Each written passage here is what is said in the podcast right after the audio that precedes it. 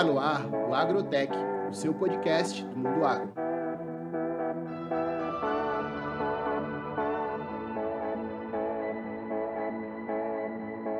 Sejam muito bem-vindos a mais um episódio do, do Agrocast. Hoje nós estamos com César Mastro Lorenzo, que é proprietário da Fazenda Tombador, em Itatim, Bahia, criador de Reds, Sim, uh, Cabra Azul e o, o Vino Jaguaribe, não é isso? É isso. Ele vai estar tá falando pra gente mais um pouquinho de, de como é que é o dia a dia dele, o que é que ele faz lá na fazenda dele, o que é que ele produz. Boa noite, tudo bem com vocês aí? É, você se atrapalhou um pouquinho no Jaguaribe, né? Foi. Não é... tem Jaguaribe, não. Como? Jaguaribe. Jaguaribe. É, inclusive, eu quero agradecer a vocês a oportunidade de, de estar aqui falando com vocês. É, como eu vinha dizendo a um, a um, amigo meu aqui, esse negócio de tecnologia para velho, a gente já está já, já tá distante disso, viu? Eu sou do tempo do, do telefone discado, aquele telefone tinha aquela rodinha que tinha que discar o, o número e aguardar, né? Hoje em dia, se você der para um jovem discar aquele telefone, não, não, não, não, consegue mais, ele não sabe nem ligar naquilo. Mas é isso, a gente cria lá o, o Cindy, né? A gente fundou a Bahia Red Cindy, a gente cria o, a Cabra Azul, que é a, a, na verdade é a, ela é a pardo sertaneja, o que eles chamam sertaneja azul, né? E cria o Jaguaribe também, o que é a Bahia Red Cindy hoje em dia? Rapaz, a Red Cindy foi o seguinte, é... Rapaz, a história da Red Cindy é, vem, na verdade, diante de, diante de começar tudo, né? Eu, eu já era criador, já era produtor, e eu tenho um, um, um, primo, irmão e sócio, que hoje é sócio, na época não era, e José Caetano, e ele me chamou, César, a gente precisa é, fazer qualquer coisa junto, tal. É, nossos pais já tinham falecido, a gente estava, ele, ele, ele sempre mexeu com fazenda, ele é agrônomo, eu não. Eu mexia com fazenda, trabalhava com fazenda, mas não, não, não sou, não tenho formação na área. Aliás, eu, minha formação é a vida, né? Eu do terceiro ano de faculdade de administração, eu larguei tudo e fui morar na roça. Fui morar no mato. E acho que foi uma desilusão amorosa, alguma coisa assim. Não sei o que foi, não. Eu dei uma doida assim, eu fui morar. Meu pai tinha duas propriedades rurais ali, uma em Tatim e a outra em Rafael Jambeiro, que era na beira do Rio Paraguaçu. Então, na verdade, para você de uma para outra, você tinha que rodar na ponte do rio Paraguaçu, que era equivalia a rodar na época quase 100 quilômetros, ou você ia de cavalo, atravessava o rio e de cavalo, de, você passava com o cavalo nadando, né? E é um rio até em determinadas épocas do ano até caudaloso, né? Que abastece inclusive Salvador, Feira de Santana, Rio Paraguaçu. Mas a gente passava com o cavalo e às vezes era, dava o quê? Dava 25, 30 quilômetros a cavalo. Então eu fazia essa viagem às vezes a cavalo. E morei nessa fazenda na beira do rio muito tempo. Quando eu, meu pai, em vida ainda, resolveu, com minha falecida mãe também, me chamou e disse assim: rapaz, você gosta muito desse negócio de fazenda, eu vou lhe dar uma fazenda. Aí eu fiquei todo contente, pensei que ele ia me dar da beira do rio, que já tinha energia. Porque quando eu cheguei lá não tinha nada. Quando eu cheguei lá, eu abarraquei debaixo de um pé de umbu, com uma lona de plástico, e fiquei dormindo nessa barraca por alguns meses, enquanto a gente fazia a casa, e fazia curral, e aquela coisa toda. E era uma vida muito difícil, porque o telefone mais próximo era 32 quilômetros. E você chegava no posto para telefonar, e o cara dizia para você assim: hoje não tem telefone, pifou. E aí você voltava para a fazenda sem conseguir telefonar. Às vezes levava 15 dias sem conseguir contato com ninguém. É, não pegava televisão, internet nem não existia. Enfim, era uma, uma vida de, de índio, né? Uma coisa assim, bastante complicada. Quando eu falo isso hoje, meus filhos não acreditam, né? Meu pai não acredita que você tenha vivido assim, mas vivia. E sem geladeira, sem energia, sem, sem nada. E, mas como é que pode gostar de uma vida dessa? Eu também não entendo. É uma coisa que eu acho que está no sangue, né? Acho que a, a, pessoa nasce com um dom mesmo. E aí, quando ele falou em, em, em passar a fazenda, ele virou para mim e disse assim. Aí eu, na esperança de ficar com a melhorzinha, que pelo menos tinha água, né? Tinha um rio, que eu digo, não, com o rio eu irrigo, faço capineira e alguma coisa. Ele chegou me deu a outra no, na Caatinga, que é o tombador hoje que está lá comigo e que não tinha estrutura quase nenhuma. Tinha uma casa velha, tinha um curralzinho velho caindo e tal. Mas como o cavalo dado não se olha os dentes, né? A gente... Eu aceitei, né? Se o cara lhe desse uma fazenda, dissesse, você não ia nem olhar para onde era. Eu não, quero, obrigado. Agradeci muito. Só tinha eu e minha irmã. Ele disse que a outra ia dar. Um aí, se alguém quiser me dar, eu quero também. qualquer terra. Imagina fazer. Né? qualquer coisa aí. Pois é, aí eu fui para lá, né? Isso foi na década de 80.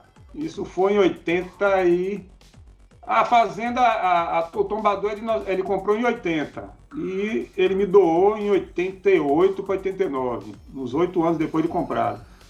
É, não tinha nada, nada, nada, nada. Aí eu fiquei sem dinheiro, recém, é, é, é, é já tinha morado quatro anos na outra, só tinha 200 cabras e, e 30 cabeças de gado, tudo bezerro, miudinho.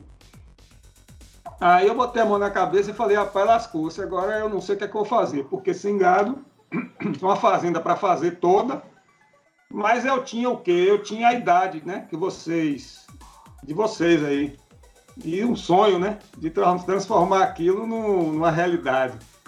E e aí cai para dentro, cai para dentro e tomando dinheiro em banco e vambora e trabalhando e comprei um trator velho e vai, e trator quebra e não esquece.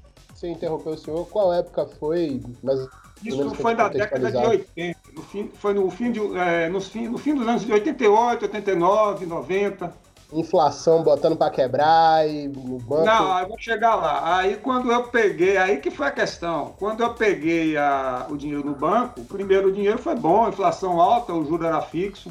Aí eu paguei rapidinho, tranquilo, digo, vou pegar outro. Aí me lasquei, porque aí veio o plano real. Quando veio o plano real, o dinheiro da gente corrigia igual o dólar. Eles indexaram, eles indexaram o, a dívida com o dólar. Então, eu comecei, eu, eu, eu devia é, 35 milhões de cruzeiros, passei a dever 35 mil URVs, que era 35 mil dólares. Nossa. Então, minha dívida foi, de repente, de 35, não sei quanto, para 170 milhões, que seria, de um dia para o outro. Isso foi no governo Fernando Henrique Cardoso. E isso aí ficou impagável. E aí, daí em diante, ficou impagável e aquela confusão, e veio a seca. Quer dizer, seca é uma coisa que não veio, ela, ela, ela existe, né? Ela, a seca ela, ela é certa. Então, era seca atrás de seca, e eu com o gado errado, assim, a, a, a raça errada, né? Criando o gado errado, não tinha palma forrageira, não me preparei, eu inocente, novo. É, muito inocente, muito menino, começando, uma, uma capacidade de gado acima do suporte da fazenda. Comecei a é, comprar gado, comprar gado, achando que eu tendo gado eu teria né, condição de pagar banco. E aí, rapaz, quebrei na emenda. Foi uma quebradeira que, que de fazer gosto mesmo. E aí eu pensei, agora eu vou ter que começar tudo de novo. Aí comecei a brigar com o banco e, é, enfim, alguns movimentos que foram feitos na época é, sindicatos, né? Eu entrei para sindicato aqui em Feira de Santana e fomos trabalhando, pegamos carcaça de boi, jogamos na porta dos bancos do Nordeste, até meus amigos do Banco Nordeste, que são meus amigos até hoje, e alguns dos fiscais ainda brincavam comigo, mas rapaz, foi você que jogou aquela carcaça lá, tava fedendo pra cacete. Eu digo, pô, bicho, mas tinha que jogar, rapaz, a situação era complicada. Até para sensibilizar o, o, o poder público, né? Foi aí que começaram a ter as securitizações, as, as, as... depois teve uma securitização, uma prorrogação, enfim. Um dia eu cheguei lá no banco, aí eu perguntei ao cidadão lá, fiz assim, rapaz, quanto é para quitar essa dívida aí? Ele fez, ah, eu vou calcular aqui. Aí pegou uma máquina de calcular deste tamanho, assim, negócio imenso, assim. E aí tocou ele lá, parará, parará, e botou assim, você deve cento e não sei quantos mil, quase 200 mil. E eu digo sim, e a vista para pagar agora, com desconto, com rebate que tem? Não, você me dá 40 mil. Aí eu falei, eu dou 30, que era o que eu tinha tomado. Aí ele fez, me dei. Aí eu dei 30, pronto, quitou, acabou o problema. Mas foi uma coisa assim, muito séria. A gente brinca assim, mas teve produtores na é, é, é, Irecê, principalmente, aquela região ali, teve produtores que se, se mataram, né? Teve suicídio, teve quebradeira, teve gente vendendo casa na cidade para pagar empréstimo, teve fazenda abandonada. Foi, um, foi uma fase muito difícil, porque tinha um negócio de uma TR que indexava né, o, o, o, o dinheiro. Foi uma fase muito complicada para o produtor, mais uma vez, né, infelizmente. Principalmente é, é, para o produtor do semiárido, né? Que a gente é, é uma situação que não é normal assim. É, até porque os projetos os pro... Pode me interromper, minha gente, porque senão eu vou falar aqui. Não, tá interessante. É, por isso que tá interessante. Até porque os projetos que são feitos, infelizmente, eu, eu não sei atualmente, porque eu, eu nunca mais fiz. Eu fiz um já tem uns seis ou sete anos. Mas os projetos que se faziam anteriormente eram, eram, eram projetos muito mal feitos. Porque os, os, os, os, os bancos oficiais, eles credenciam é, escritórios de agrônomos, né, é, veterinários, tal, tal. Não sei como é que funciona isso bem. Mas esse pessoal tem que fazer os projetos de acordo com as normas do banco. Então, é, é muitas vezes estava lá, é, colocar dentro do Itatim 20 é, vacas de girolanda, um touro holandês, para tirar não sei quantos mil litros de leite e que vai fazer o queijo não sei aonde e que não sei o quê. Tudo assim, muito tópico, muito bonito. Agora, Girolando dentro da Caatinga, né? é, Girolando da Caatinga, holandês da Caatinga, é, não tinha estrutura, não tinha palma, não tinha... Era, era uma, era, ninguém sabia plantar palma naquele tempo, né? Palma veio, veio se aprender a plantar de uns anos para cá, que virou, que virou cultura, né? Porque palma não era cultura, palma era assim, o cara, o cara chegava assim na, na, sua, na fazenda, aí o fiscal ele, ele tinha um dinheiro para plantar palma, ou ele queria plantar palma, ele olhava assim e dizia assim, qual é o pior lugar da fazenda que não dá nada? Ah, é um lugar que tem um pedregulho ali, ele diz, ah, planta lá. Sem adubar, sem nada, porque a palma é, era desacreditada, né? Isso a, a, a eu estou falando há 30 anos atrás. Acho que vocês nem nasceram, não é. Eu já era nascido já. É, eu, eu achei muito interessante aí o que o senhor falou, seu César, porque hoje em dia a gente lida aí com inflação de 5% e tá aqui assim com a cola no pescoço, sem saber é. o que fazer, e naquela época que era 170% é. ao mês, não era nem ao ano. É uma, uma história. Eu peguei 70% ao mês. Aí outro dia o cidadão é, veio me falar um negócio aí, não lembro o que foi, sobre política e tal de hoje em dia está tudo assim politizado, né? Aí eu falei, meu amigo, a, as secas não me quebraram. A, a, a inflação de é, não sei quantos planos econômicos, plano Bresser, plano é, real, real é, cruzado 1, cruzado 2, plano é, Collor, que sequestrou a poupança, depois teve plano é, real, depois não me quebrou. A seca não me quebrou. O, o, o governo não me quebrou, seja ele de que, de que partido for, né? O, o esquerda ou direita não me quebrou. É, eu sou do tempo da ditadura ainda, né? Que eu nasci em 65. Convivi com o governo Geisel ainda, governo Médici. No governo Médici eu estava entrando na faculdade de administração. No final do governo é, Médici, não, desculpe, Figueiredo. No, no final do governo Figueiredo, ainda era ditadura, eu estava entrando na faculdade de administração. Inclusive, eu sou branquinho assim, do cabelinho cortadinho, meu cabelo é curto, o pessoal achava que eu era um X9 do Exército, que estava infiltrado na faculdade e ficavam me perseguindo lá. Era um, era um, eu não, não, sou X9 de ninguém. Então, se nada disso me quebrou.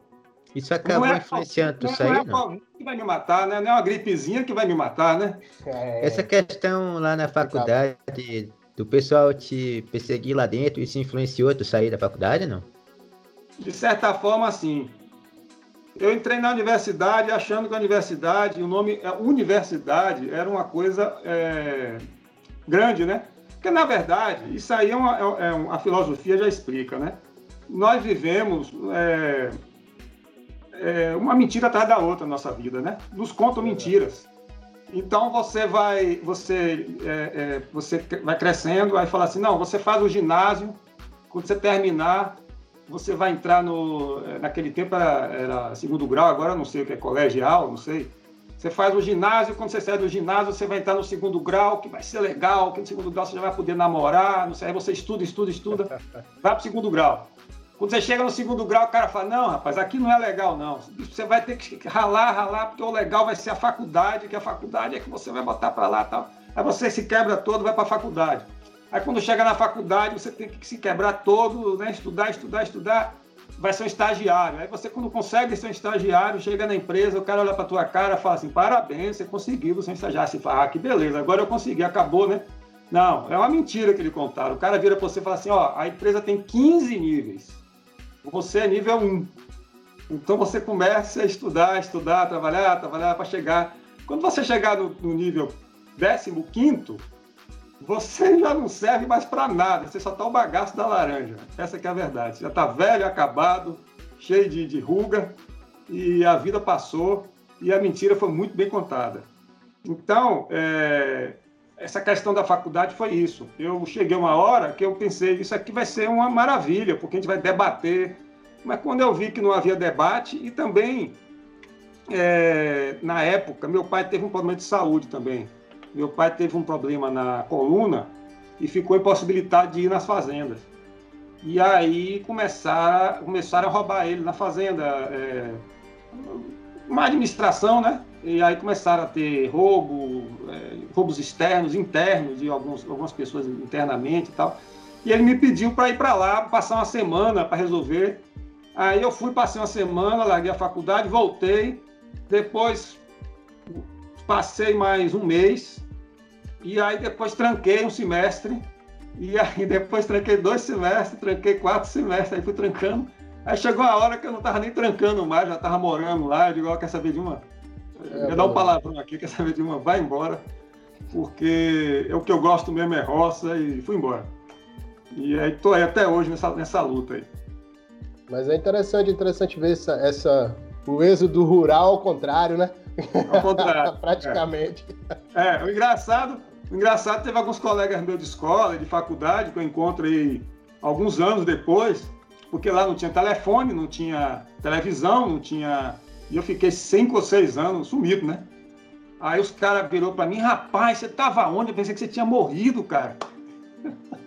Eu digo, eu tava na fazenda, pô, trabalhando, de sol a sol. Sol a sol porque é, lá a gente trabalhava dia e noite.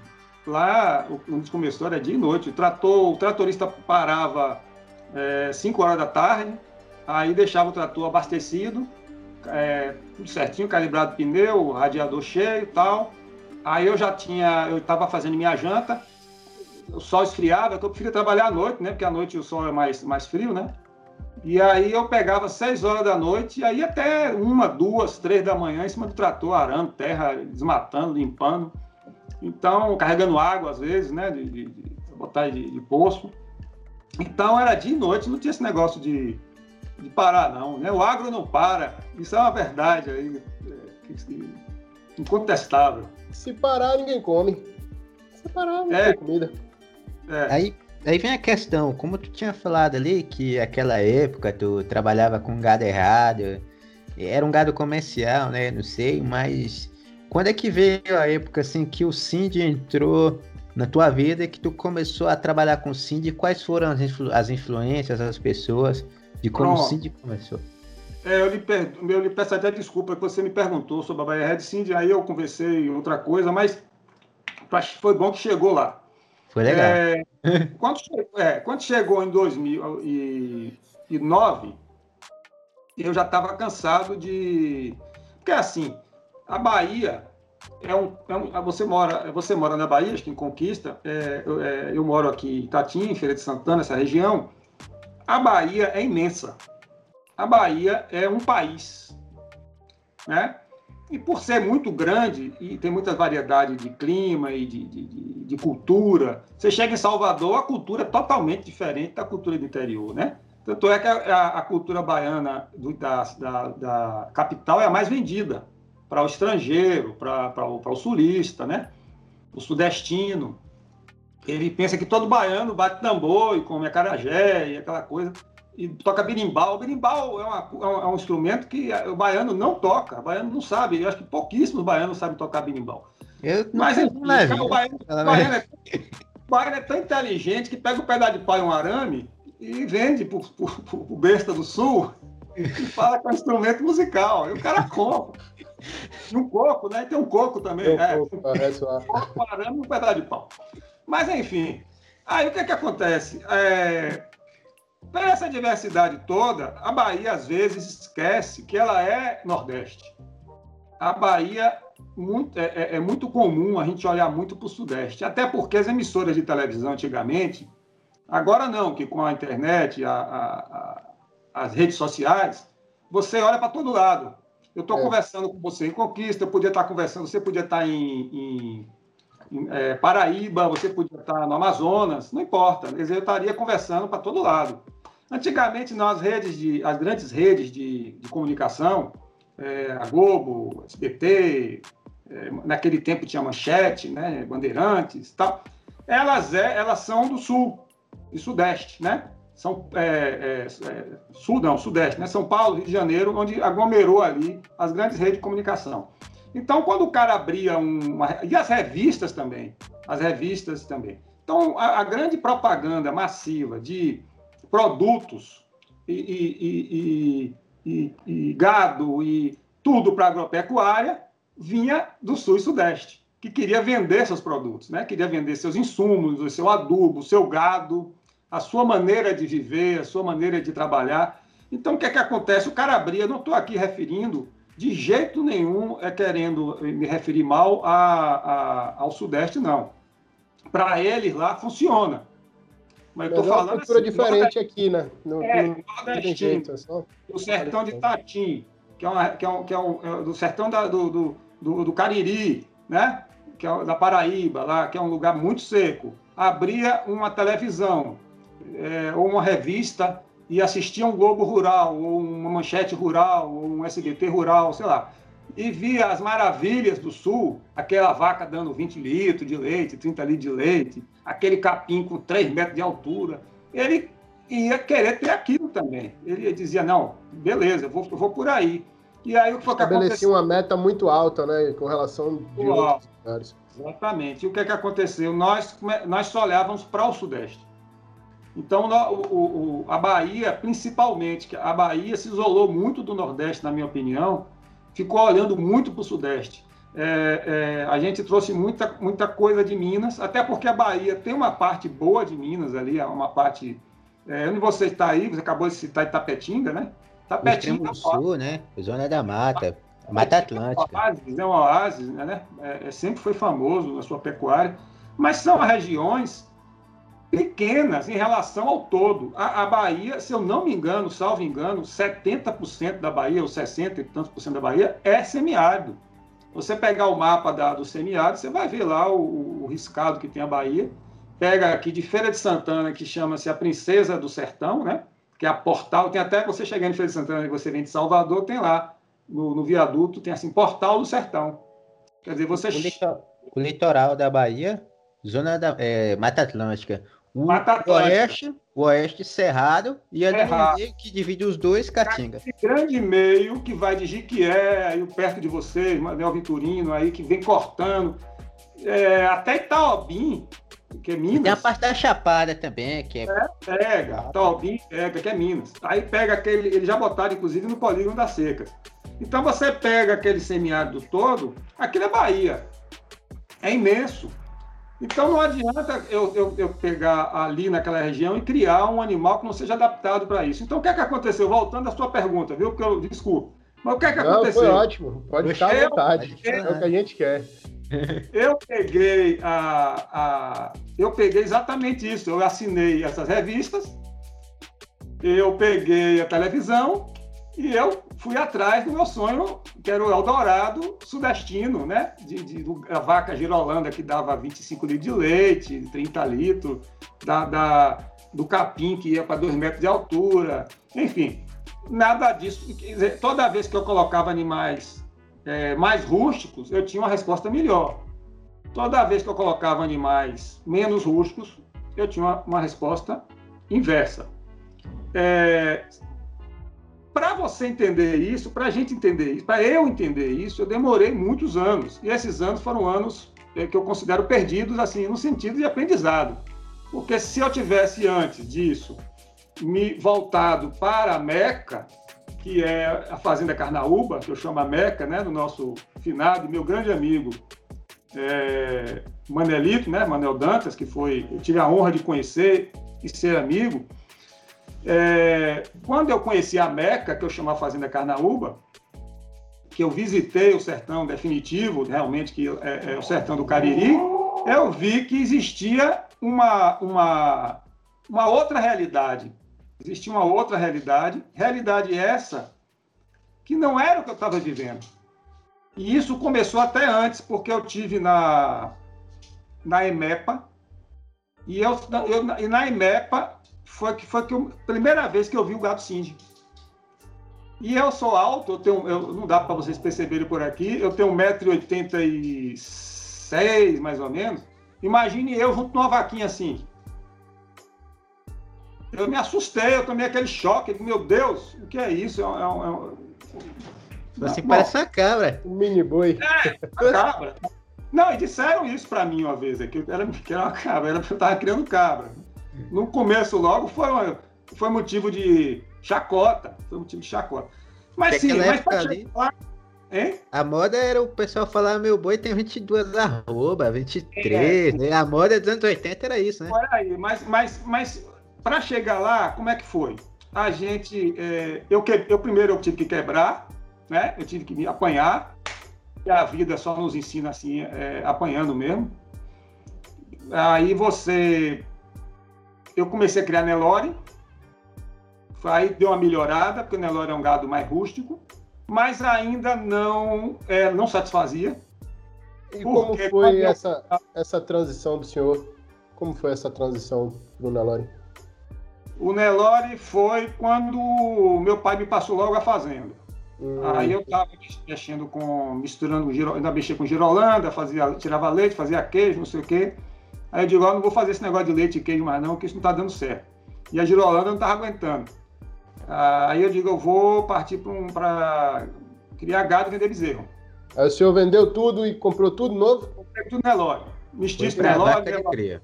É. Aí peguei, coloquei, fui numa... numa, numa eu fui numa... Eu fui num lugar lá, peguei quatro, é, dois, quatro boião grande, Nelore, bonitão, lindo, Parecia uns elefantes brancos, bichão bonitão, dos pezão desse tamanho. Aí eu falei, ah, esse aqui vai, vai. vai ah, que é sucesso, velho. Aí botei no caminhãozinho que eu tinha, levei. 15 dias depois o vaqueiro me ligou, rapaz, tira os bois do, da catinha que os bois vai morrer. Os bois já estavam usando anzol. Porque é boi bombado de exposição, boi que o pessoal bota bomba, bota ração, bota ureia, bota não sei o quê, bota cada produto. Recurso, aí. né? Recurso ergogênico. É. Aí bota o boi no capim, eu botei. Aí o boi engordava, 30 dias depois eu botava o boi no, na caatinga de novo com as vacas, tira o boi lá que o boi vai morrer. E eu fiquei nessa agonia, aí eu me desgostei, desgostei. Digo, ah, não vou criar mais nada não, vou criar lagartixa aqui, cágado, porque não dá para criar mais nada aqui. Foi um desgosto, foi... mas sério, foi desgostei mesmo. Uma desilusão, né? Hein? É, uma desilusão, igual... Não ouvi, travou aqui, não deu para ouvir. Que foi uma desilusão o boi. Né, foi. Mas não é a culpa do Nelore, não. O Nelore no lugar certo, ele dá é porque, bem. É porque como eu tava, fiz uma outra entrevista com o Guto, né? E aí ele falou que existe o Guzerá funcional, aquele que veio da Sim. Índia, que foi selecionado. Sim. E assim como existe o, o Nelore funcional. Só que Isso. por muitas vezes alguns seletores, eles passaram a a selecionar o gado não por critérios Sim. de funcionabilidade, mas como se se selecionasse um cavalo de desfile, sabe? Você acha um boi com, com uma certa característica muito bonita, mas não porque aquela característica é bonita que ela vai ser lucrativa, que ela vai dar rentabilidade. Então acaba que não é um Nelore especificamente, né? Mas talvez não, por causa de uma linhagem. Poderia ser um Cindy, poderia ser um Guzerá, era disposição, poderia ser qualquer um. E era bombado. Ele não era um animal de campo. Era um animal que nasceu na cocheira, vivia na cocheira e não era para botar na, na, no campo. Era, era tipo assim, é como você pegar um carro de Fórmula 1 e botar para fazer um off-road, né? Para a estrada de terra, para fazenda. Ele não sai, ele, ele arrasta lá no chão e não sai. Ou vice-versa, pegar uma caminhonete de 4x4 e botar para correr Fórmula 1, ela não, não consegue. São, são coisas diferentes.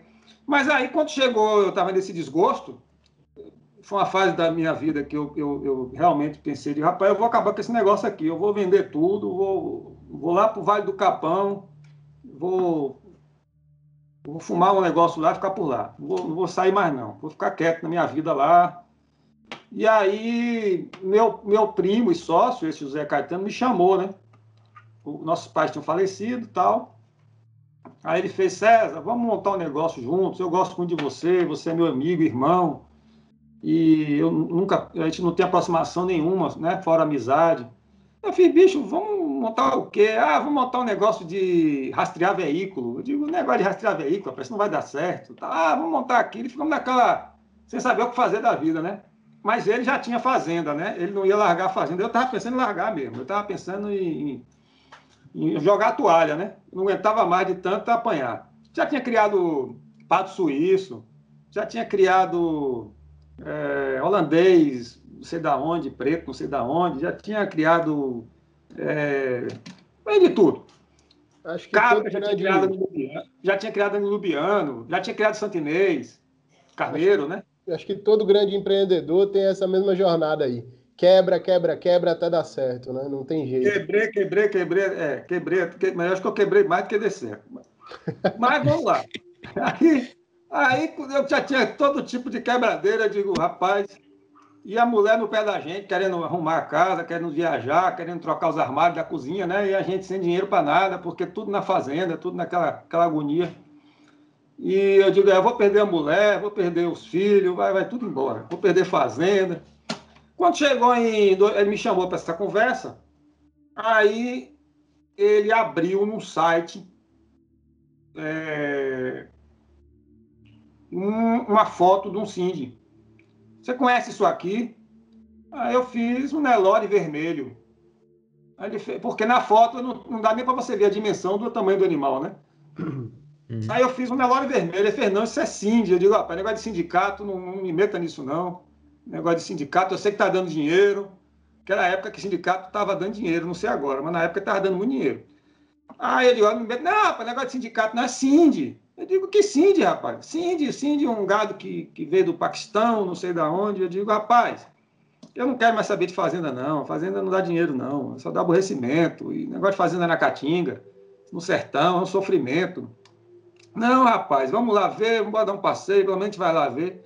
Aí tudo bem. Aí fizemos um roteiro que incluía sair daqui de feira, passar por Batalha, onde tem um, em Alagoas, onde tinha uma exposição, que Batalha tem muita palma, né? Mexe com muita palma, forrageira.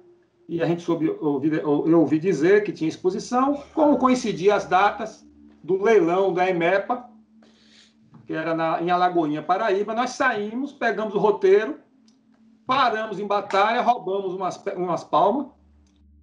É, é, tem até a foto, não, tem a foto dele roubando as palmas, ele saltou do carro, roubou as palmas, jogou no fundo da samba da caminhonete. Ele disse, não, vai ser preso, rapaz, você roubando palma aí, pega a barreira sanitária, pega a gente aí. Roubamos umas palmas e descemos para é, Paraíba. Quando chegamos na Paraíba, estava tendo, chegamos à noite, e tive a, felicidade de conhecer a, a, a, a, cidadezinha, um ovo, né, pequenininha, a lagoinha, muito pequenininha, e tem uma pensão só para dormir na época. Aí nós vamos dormir na pensão, onde é, ali, ali, ali, chega na pensão, tive a honra de conhecer o filho de Paulo, Paulo Roberto, é, de Paulo Leite, né? Paulo Roberto, bota o óculos aqui, viu, pessoal? Eu não enxergo. Paulo Roberto Miranda Leite, que é o autor desse livro aqui. Cindy, Gado Vermelho para o Semiárido.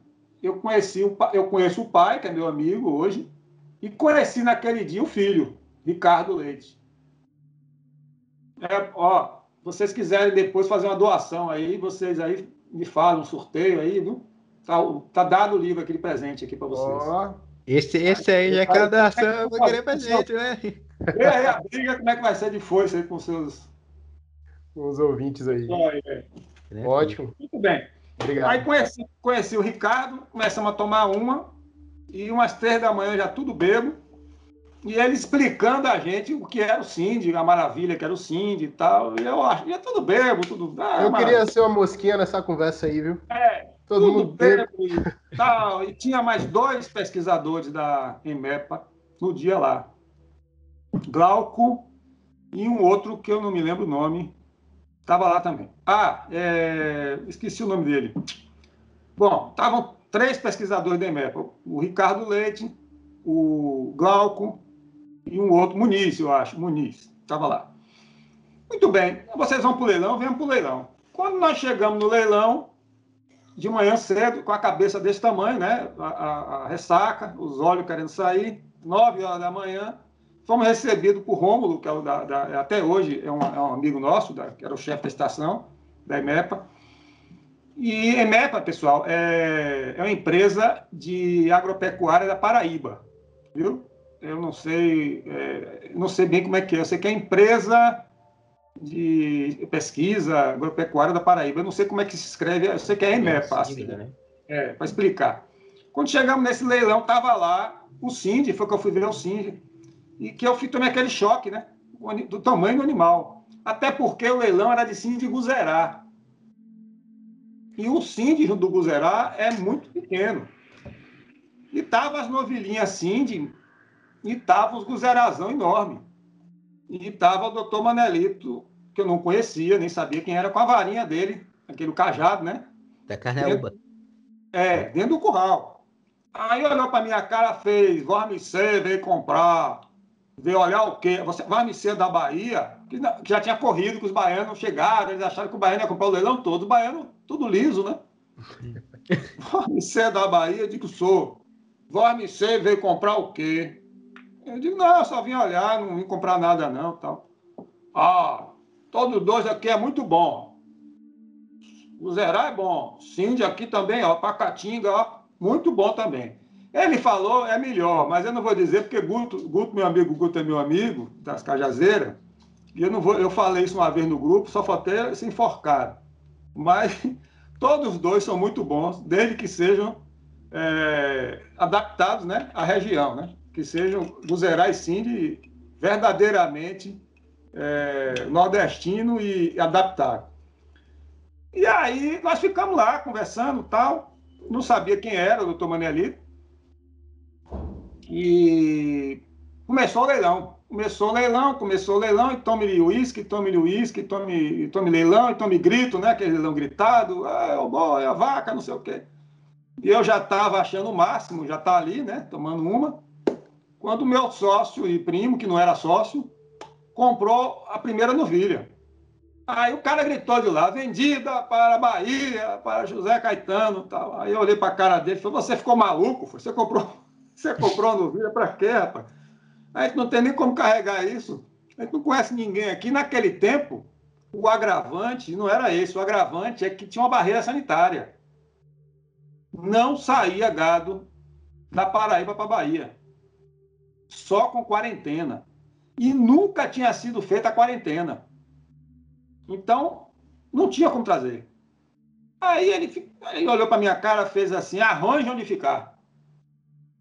Aí eu digo: você não conhece ninguém aqui. Aí lembrei dos caras que tinham bebido com a gente. Né? Eu digo, eu vou lá conversar com os caras. Aí digo: rapaz, a gente comprou um gado aí e tal. Rapaz, eu não sei onde é que bota, aí um para o outro e aquela coisa. E nisso, eu estava nesse desespero, voltei para a mesa. Quando eu voltei para a mesa, falei com ele: olha, eu não tenho lugar para botar a novilha que você comprou. Não achei. Rodei o leilão todo aqui, não achei. O máximo que eu consegui foi 15 dias na estação, o próprio Rômulo me deu 15 dias para deixar lá na, na Imepa. Aí, daqui a pouco eu vi gritar, vendida para César Mastro Lourenço. Ele comprou uma para mim. Digo, Sócio bom esse aí, viu? Aí eu digo, você ficou foi doido, quase que eu vou no pescoço do cara lá. Mas enfim. Aí eu saí mais desesperado ainda, porque já eram duas novilhas na época de 7.500 contos, isso há 10 anos atrás. E calcula hoje o valor disso. Há 10 anos atrás, eu já estava com a dívida. Eu já estava com a dívida de, de uns 15 mil ou mais hoje, né? Nem sei quanto é. Acho que o dólar era 2 reais, não sei. E resultado dessa história, eu saí meio desesperado, me passa um cidadão com um carro com o pneu furado. Aí eu gritei, o pneu está furado.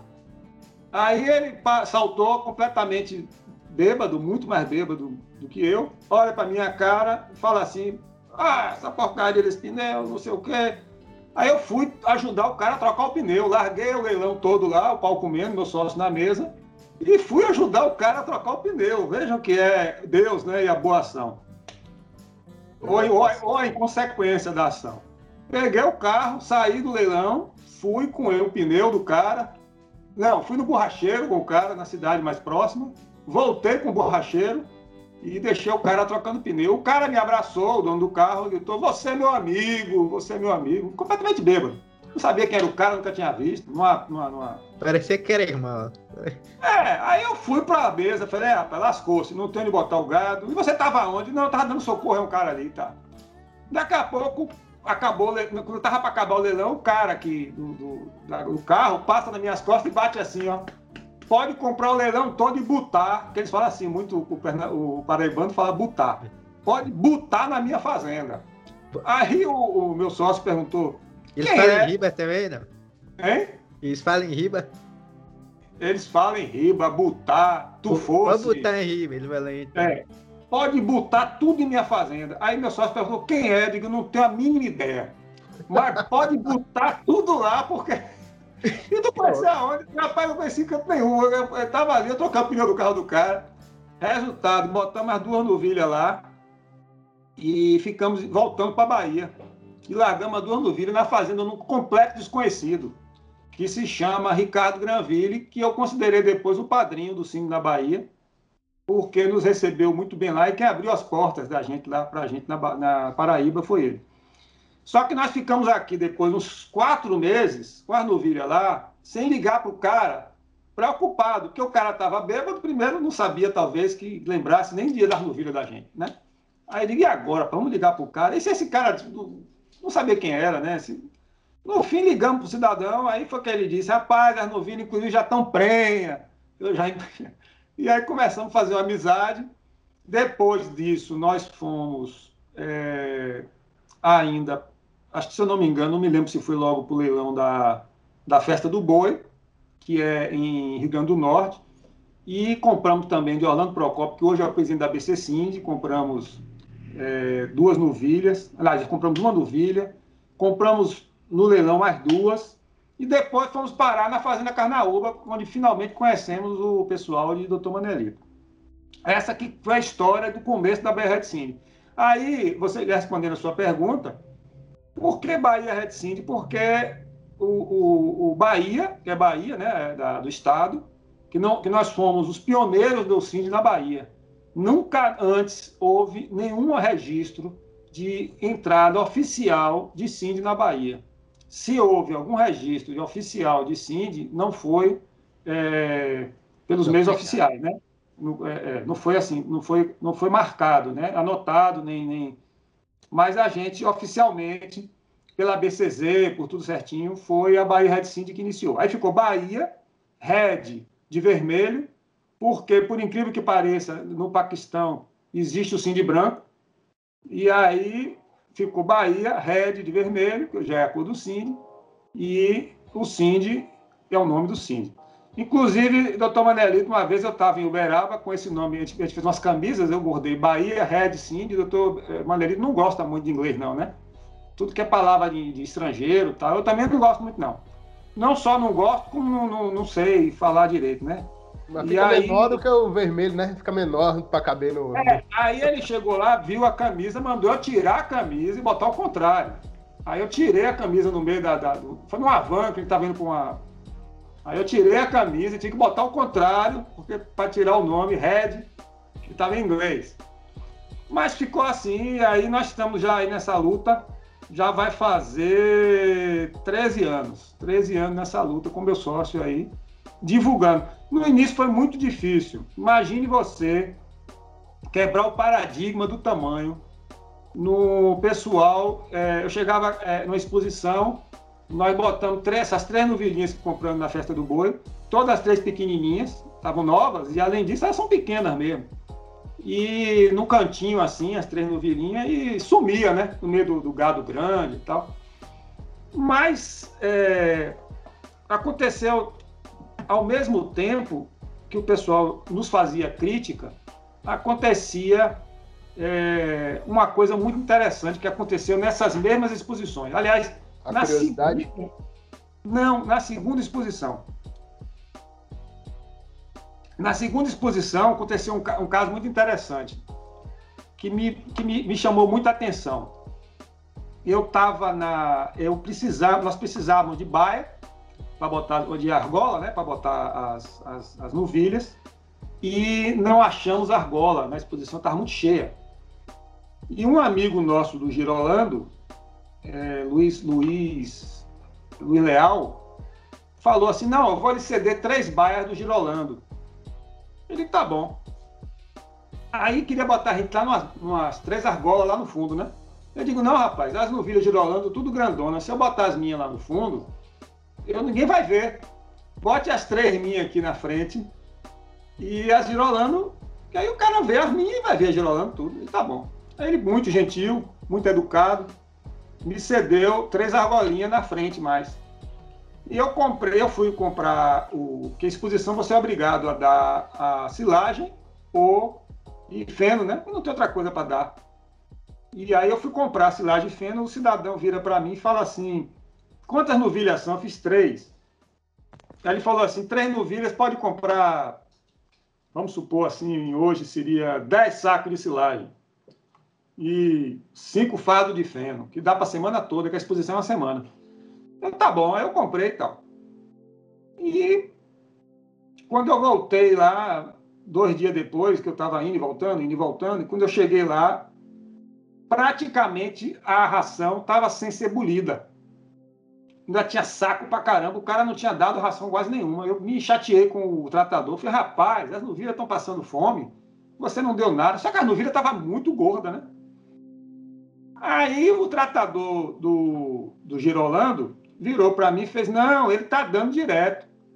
O problema é que eles comem pouco mesmo. Aí eu fiz, é, come pouco assim, é, come pouco. E outra coisa, o, o, as, as argolas eram improvisadas, não tinha, não tinha o bebedouro, né? Então eu estava bebendo água de balde, botava um balde para cada animal. Outra coisa que essa, essa novilha aqui, a, a do lado, a girolanda, está tomando três baldes de água por dia. E assim ele bebe um. Aí eu já fiquei na felicidade danada, porque para quem não tem água, feito eu, que lá na minha fazenda água é um artigo de luxo, eu já fiquei na felicidade. Eu digo, olha, eu estou no caminho certo, porque não come e não bebe água. Então, e engorda. E engorda. Quer dizer, há uma grande possibilidade de so sobreviver no tombador, né? Não preciso mais criar lagartixa e cágado, né? Isso logo no início. Isso foi em 2010, por aí. E aí eu percebi que havia um diferencial na raça, realmente, que não é brincadeira, não é propaganda, né? E também, é, é, só um detalhe desses, de repente, faz você começar a, a é o start, né? Para detonar outra, outras coisas que vão aparecendo. Aí depois eu fui ver a precocidade, fui ver a rusticidade, eu fui ver a, a, o, o, acabamento de carcaça, né? Você vai ver Diga. Essa exposição aí foi o diferencial que te deu mais esperança, depois de ter quebrado tanto. É, para quem tem uma situação feito eu, que eu tive que eu, eu, eu tenho, por exemplo, nesse momento agora, para vocês imaginarem, eu tô com 55 milímetros de, de chuva de 1 de janeiro até hoje. Rapaz. É. Isso, na, aliás, de antes, né? De dezembro até hoje, né? É, de, de, de, dezembro até hoje. De antes de, bem, bem antes de Natal, bem antes mesmo. É, eu, por muitos anos, comprei água em carro-pipa. Né? Eu não tenho rio, eu não tinha poço. Eu vim ter o poço em 2010, né? Foi que eu tinha a fazer um poço e a água deu, deu, deu uma água salobra. Gado bebe, mas é água, eu tenho 5 mil litros de, de, 5 mil de água por hora. E o poço é longe, eu tenho que, às vezes, o poço é longe e é baixo. Então, para bombear com óleo diesel fica caro, para transportar com trator também. Então, meu, minha situação, eu tenho muito tanque de pedra, eu, eu aproveito aqueles lajedos, né? Que é assim, são, tudo, tudo na minha vida é uma, é, é, são oportunidades que vão aparecendo, né? Você chega na fazenda, você olha, aí você olha assim, poxa, tem um lajedo imenso aqui, aquele lajedão. Sabe o que é um lajedo? Aquela placa uhum. de. A pedrona, né? É, aquela placa imensa de pedra. Eu olhava assim, meu Deus. Isso foi na década de, de 80, né? Eu, a gente olhava aqui e dizia, meu Deus, o que é que eu vou fazer com isso? Não pode plantar capim. Não serve para nada. Só serve para quebrar licuri, né? Pegar o licuri, que é aquele coquinho, né? Bater com a pedra no, no lajedo e quebrar. Aí eu pensei assim, vamos fazer um tanquinho, bora. Aí começamos a pegar a própria pedra de lá e, fa e fazer e cercar aqueles lajedos, né? E aproveitar a corredeira da água. E eu fiz vários tanques desses, vários e vários. Todo lajedo que eu poderia aproveitar para tanque, eu aproveitei. Então, qualquer chuvinha que dá, pequena que seja, eu consigo acumular água. Porque o lajedo, de certa forma, ele, os tanques de pedra, lajedo, ele não tem a, a evaporação do tanque de terra, porque ele não tem aquela absorção, né? A água, é, a evaporação é menor e a absorção pela terra que não existe, né? Que a pedra é, é, é totalmente impermeável e a terra é permeável, né? Então, é, foi uma solução que eu encontrei. Mas quando, mesmo assim, quando há anos de dois, dois anos seguidos, já houve dois anos seguidos sem chuvas para encher tanque, é complicado. Então tem que ser um animal que possa resistir. E se você for observar, é, a avestruz do, do, da caatinga, qual é a avestruz da caatinga? É a siriema, é a hum. ema, ela é pequena. Qual é o maior, o maior ruminante da caatinga? O ruminante que eu digo, o, o ruminante é, é, que já está lá, né? É, nativo. É o veado campeiro que é pequeno. E, por sinal, é vermelho também, viu? Mas é, acho que é coincidência. é vermelho. Mas é, é, mas é pequeno. É, qual é o maior, o porco da caatinga? É o catitu. É pequeno. Né? Os árvores, a, a, caatinga, tudo é pequena. Como é, o próprio Guto deve. É, é, vocês tiveram a oportunidade de conversar com o Guto, da, do Guzerá, né? O Guzerá JM é um Guzerá menor porte, é um Guzerá pequeno também. Por quê? O animal para caatinga ele tem que ser um animal mais adaptado. Aí você fica pensando no grande, porque o grande é aquela, aquela coisa, quando você vê uma mulher grande, você vê um carro grande, você acha tudo muito bonito, né? Mas nem sempre é funcional, né? Nem sempre é funcional. Quando, quando o senhor trouxe para a Bahia essas três novilhas, o senhor já imaginava que teria hoje uma amplitude tão grande assim de, de criação? Não, Ou você imaginava não. que ia continuar com ela, ia fazer outros negócios? Não, não imaginava não. Eu achei, eu achei que é, a início eu estava pensando é, só em mim. Momento algum eu pensei em expandir. Não, eu, eu é, é que a início eu estava pensando em mim. Até hoje eu penso em mim. Mas tá certo, é isso mesmo. Eu não posso criar outra coisa. Eu não posso criar outra coisa. Se eu quiser criar outra coisa, eu não posso. Porque lá não dá. Porque não é possível que em 40 anos que eu tenho lá, já criei de tudo, de, de, de, de assim, bovinos, é, já criei de tudo, é, praticamente de tudo, e só não criei Guzerá, né? Porque não tive a oportunidade. Talvez se tivesse entrado no Guzerá, no, do Guzerá de Guto aí e tal, tal, talvez eu tivesse tido essa oportunidade, talvez tivesse no Guzerá. Mas na época, já criei de tudo, então eu tinha, eu tinha, que pensar em mim. Agora. Talvez se Guto comprar um no leilão para você, né? Pegar é. o teu nome e comprar. Se Guto fizer igual o outro, o outro amigo teu e comprar do leilão pra tu, com teu ah. nome, quem sabe.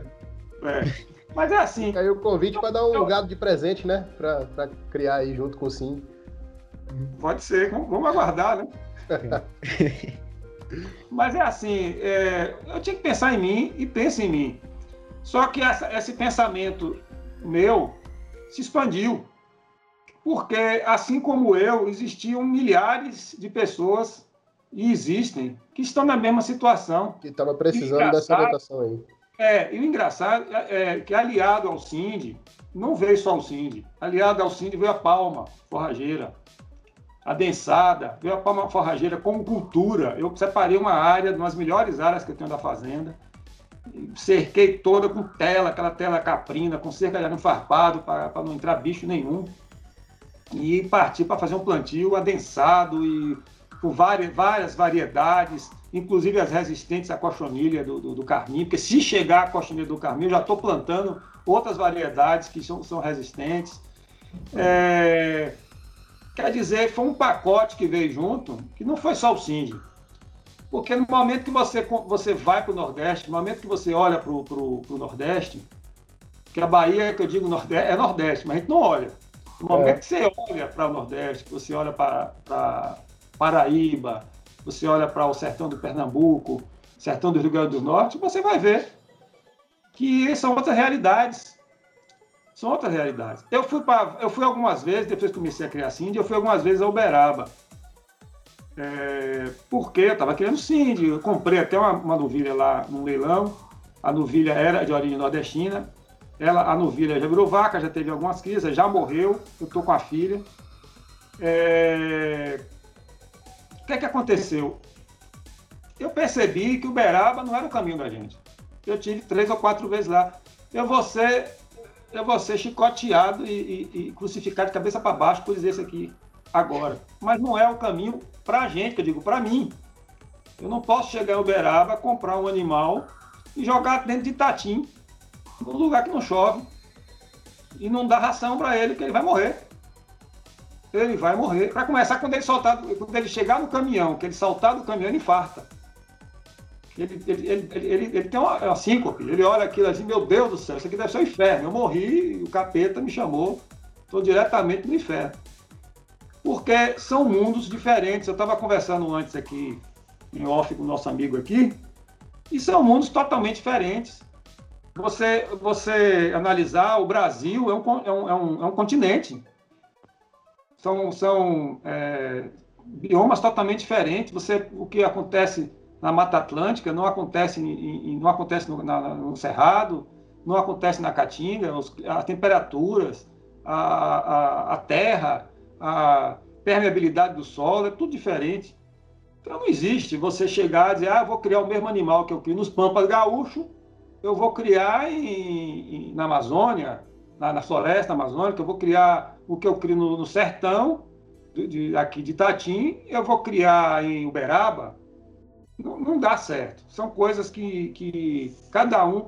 Ah, mas fulano está errado. Não, ninguém está errado. Eu acho que todo mundo está certo. Dentro de cada um, saiba o que esteja fazendo no seu sistema. Porque, na verdade, existem microclimas. Por exemplo, é, Itatim é diferente de Mundo Novo, onde Guto está. Guto está numa, numa região que é um pouco mais privilegiada. Você está aqui em Conquista, estava conversando com ele aqui. Conquista está colada a Jiquié, que já é totalmente diferente. 150 quilômetros é totalmente diferente. E é colada a Itapetinga, que é, que é totalmente diferente. Então, você pode pegar o mesmo animal, criar em Jiquié e criar em Itapetinga? Talvez possa. Mas você vai pegar o mesmo animal que você cria em Itapetinga e criar em Jiquié? Não. Ele vai ter dificuldade para sobreviver. Uhum. Ele não vai ter o mesmo desempenho. Não é isso? Então, são, são, isso é que é a, a minha realidade do dia a dia. E essa questão aí também foi que antes da gente começar a entrevista, eu cheguei perguntei para assim, qual é a tua opinião de pegar um Angus F1, que é filha de uma fêmea Nelore, com um Angus macho, e cruzar com um Cindy, que se caracteriza um tricross, né? Que é um que é uma questão, que é um cruzamento industrial. E aí ele falou, eu tava falando dessa questão aí. De, de que depende da, da, da região, depende da realidade, na questão de, dos recursos, não é isso? É. é eu estava dizendo o seguinte, não, é, nós fazemos parte, eu sou até presidente do Núcleo Nordeste de, de, de SIM de 52. Esse, esse núcleo foi criado justamente com a intenção de preservar a raça Cindy da importação de 52, que foi aquela importação de Felisberto Camargo, que está contada nesse livro aqui, que é um livro que já está doado para vocês, tá? que vou até guardar aqui para não, não, não sumir. Mas é, é, muito interessante também. Eu peguei mais dois livros aqui interessantes. Ó. Zé Bu, Pecuária Sustentável, de Rinaldo. Dá para ver bem aí? Dá. É. Dá para ver. E meu amigo Rinaldo. E o Sim de Gado Vermelho para o Paquistão. Entendi. Rinaldo também. E realmente o clima do Paquistão é bem semelhante ao semiárido brasileiro, né? Foi uma sacada. Esse aqui você encontra na BC Cindy, só vende na BC Cindy. É entrar no site da BC Cindy, entrar em contato com eles, ou comigo que eu converso com eles lá. Os esse outros encontros. Foi da BCZ, esse aqui é a BCZ. Foi que mandou esse aqui. Esses Não livros para serem comprados, os três, com exceção do último ali que só vende na, no, no local que, que o senhor falou, os outros podem ser encontrados em outras livrarias, tipo a Amazon, na internet? Rapaz, eu acho que não. Eu acho que não. Esse aqui também é BC Sim. Mas se vocês quiserem, entre em contato comigo, eu intermedio, dou o telefone da menina lá, secretária, faço a intermediação. Esse aqui é do meu amigo Paulo e, e, e é, um, é, um, é, muito interessante, muito interessante. É porque é também para outras pessoas que estão escutando, elas podem querer comprar também, entendeu? É, infelizmente eu não tenho para vender, mas se eu tivesse era bom, ganhar um dinheirinho, mas não tenho. Então, pode entrar em contato comigo que eu passo o contato da secretária da ABC Cindy, ou pode entrar direto no site da ABC Cindy. Pronto, e, no site da ABC Cindy. Da ABC Cindy pedir a eles lá. Mas, mas pode falar comigo também, que eu, depois eu deixo o meu, meu contato aí. Uhum. Mas é, eu me perdi agora. Eu estava falando de quê? Eu, fiquei com a dúvida, na verdade, é, com relação. A, agora já, já tem 11 anos, né, que o senhor está com o Red Sim. Tem mais, tem uns 13 anos. Uns 13 anos. E, esse gado já mudou? Já, já tá mais adaptado do que naquela época? Não, adaptado, é o Sim já nasceu adaptado. Um animal que tem 5 mil anos no deserto do Paquistão, imagine, mais de 5 mil anos. Mais de 5 mil anos. É, porque assim, vamos lá. A Índia também. Outro dia eu perguntei a um cidadão que cria girolanda. Aí eu perguntei a ele, fiz assim. Ele cria girolanda aqui no sertão daqui do. do perto de Feira de Santana, aqui para dentro aqui. E estava desesperado. Desesperado porque o milho estava caro. Eu disse, meu amigo, milho é comida de gente. Né? Cuscuz com ovo, aquele negócio, né? Milho é comida de gente. Gente está passando fome. Gente já está passando fome, só está comprando, é, é está comprando milho para dar pagado. Será que compensa? Já fez a conta? Ah, porque não sei o que e tal.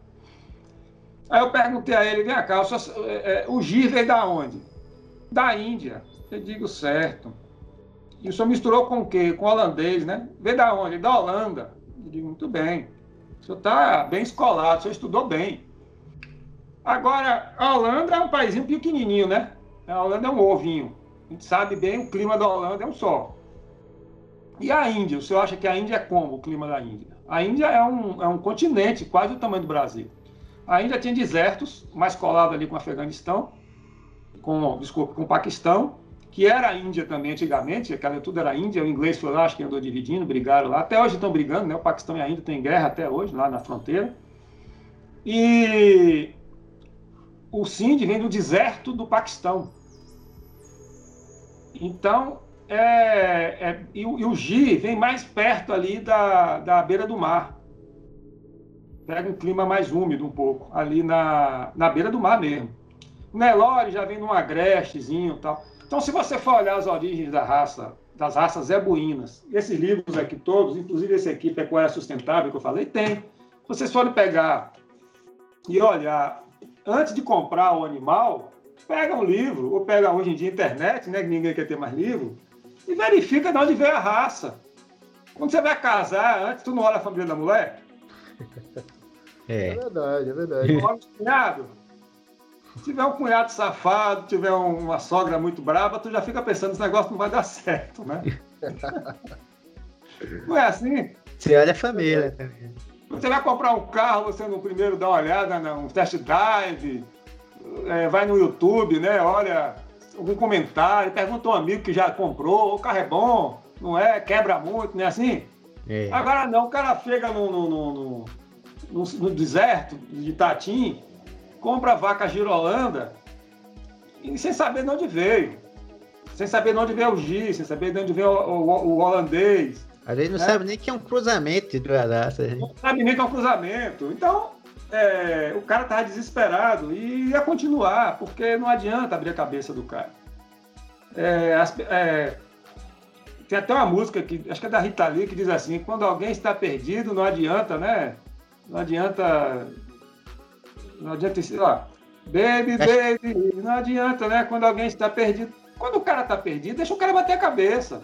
Mas eu cara... sei de, de um. Tem um filme lá, o Alice no País das Maravilhas, que tem uma cena que o gato fala com ela assim: Pra quem não sabe onde quer chegar, qualquer caminho serve. Qualquer caminho serve. Exato, é no País da Maravilha mesmo. Aí tá isso mesmo. Qualquer caminho serve. Então eu, eu cheguei uma hora, eu levei, eu e meu sócio, nós levamos cinco anos, ou seis, acho que foram cinco anos. Cinco a seis anos gastando do nosso bolso promovendo o Cine na Bahia. Não foi brincadeira, não. Foi cinco a seis anos falando do Cindy, atendendo exposição, é, o dia todo no telefone, é, nas fazendas, os caras visitando a gente, a gente explicando o que era raça, falando. Era uma ladainha completa, sabe? Aquela romaria. Na... Ah, todo domingo tinha gente lá na fazenda querendo ver a raça e pensava que era zoológico. Chegou um cara lá falou assim: coisa, rapaz, que coisa linda. Eu só vi isso na Disneylandia. Ele falou isso no Jaguaribe, viu? Que, que minha amiga, até sua, sua, sua tia, madrinha, já tem Jaguaribe lá. É... Ah, eu só vi isso na Disneylândia. Quer dizer, um cara de maluco chegou lá, um cara de, de doido. E, e, a gente gastando dinheiro, tentando explicar. Hoje eu perdi a paciência já. Eu digo, ó, oh, bicho, tu quer comprar, compra, tu não quer, não compra, tu quer o que você quiser, faz o que você quiser de tua vida. Porque chega uma hora que. Quando, é como ele falou do filme aí, o negócio é que cada um segue seu caminho. Não dá pra gente ficar batendo em ponta de faca. E hoje em dia já tem quantas cabeças de gado Cindy na Bahia, uma estimativa assim? Rapaz, eu não tenho essa estimativa para lhe apresentar. Eu sei assim, tem um grande criador aqui, que é Marcelo Moreira. É porque tem a questão de estar tá registrado ou de ser um cruzamento também, né? Uhum. Então você é, não consegue é. misturar o cruzamento. Mas é. definitivamente bate pau a pau entre os zebuínos. Não, não, não. Acho que não. Ainda a maioria tá eu acho que é Nelore. É Nelore. É, depois do Nelore ainda prevalece, eu acho. Inclusive, depois do Nelore, é, acho que... é, inclusive assim, existe um, um, problema que ainda, ainda é o tamanho do, do animal, porque os frigoríficos eles não têm interesse em animal pequeno porque para eles tanto é, o preço, o custo é de dá mais pequeno. trabalho, né? Dá mais trabalho. Dá mais trabalho. O corte jeito. de um boi grande é o mesmo corte de um boi pequeno e vai render menos carne. Exatamente. Né? Agora, qual é a grande diferença que eu acho nisso? O que é que eu vejo para o futuro? Algumas regiões da, da Europa, por exemplo, a Espanha, ela tem um, um porco lá que é um porco que ele come determinada fruta, acho que é o, que é o, pata, é o pata negra, né? Que tem um presunto que é uma fortuna. E esse, esse animal, ele é, ele é específico de uma região, é um nicho de mercado. Se você parar para analisar, se o semiárido, é, se o semiárido partir para criar animais adaptados, que não precisem de ração, ração que eu digo assim, é, constantemente de ração, né? Uma vez ou outra, claro, num período seco, precisem comer uma palma com um concentrado, um sal mineral, porque ninguém come pedra também ainda, né? Muito bem.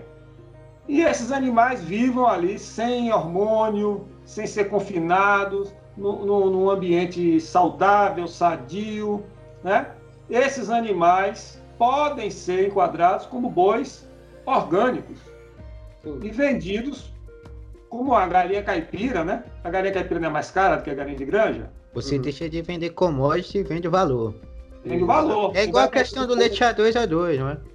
Você vai vender um boi com a carne orgânica, um boi mais, mais saudável, um boi que não, não, não, não teve agrotóxico, que não teve, que não consumiu hormônio, que não consumiu produto químico e que foi criado num ambiente com menos determinado tipo de vegetação. E essa é uma tendência, é uma tendência. E andando e, e a carne, a carne e a carne do Cindy tem marmoreio, mas ele vai andar também, o que vai criar também uma carne um pouco mais dura, mas uma carne mais saudável, uma carne com sabor mais, mais... o próprio jaguaribe, peça sua tia diga assim, minha tia, eu quero comer um jaguaribe, você vai se impressionar com o sabor.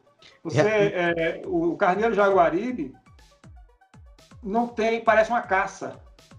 Não tem gosto de carneiro normal. Você pega um carneiro santinês, um carneiro qualquer um aí desses Doppler, Doppler, que eles criam esses negócios aí. A raça nativa é totalmente diferente das exóticas. E o, e o jaguaribe, o sabor, você pensa que está comendo caça. O sabor é diferente. É adocicado. É tem um primo nosso.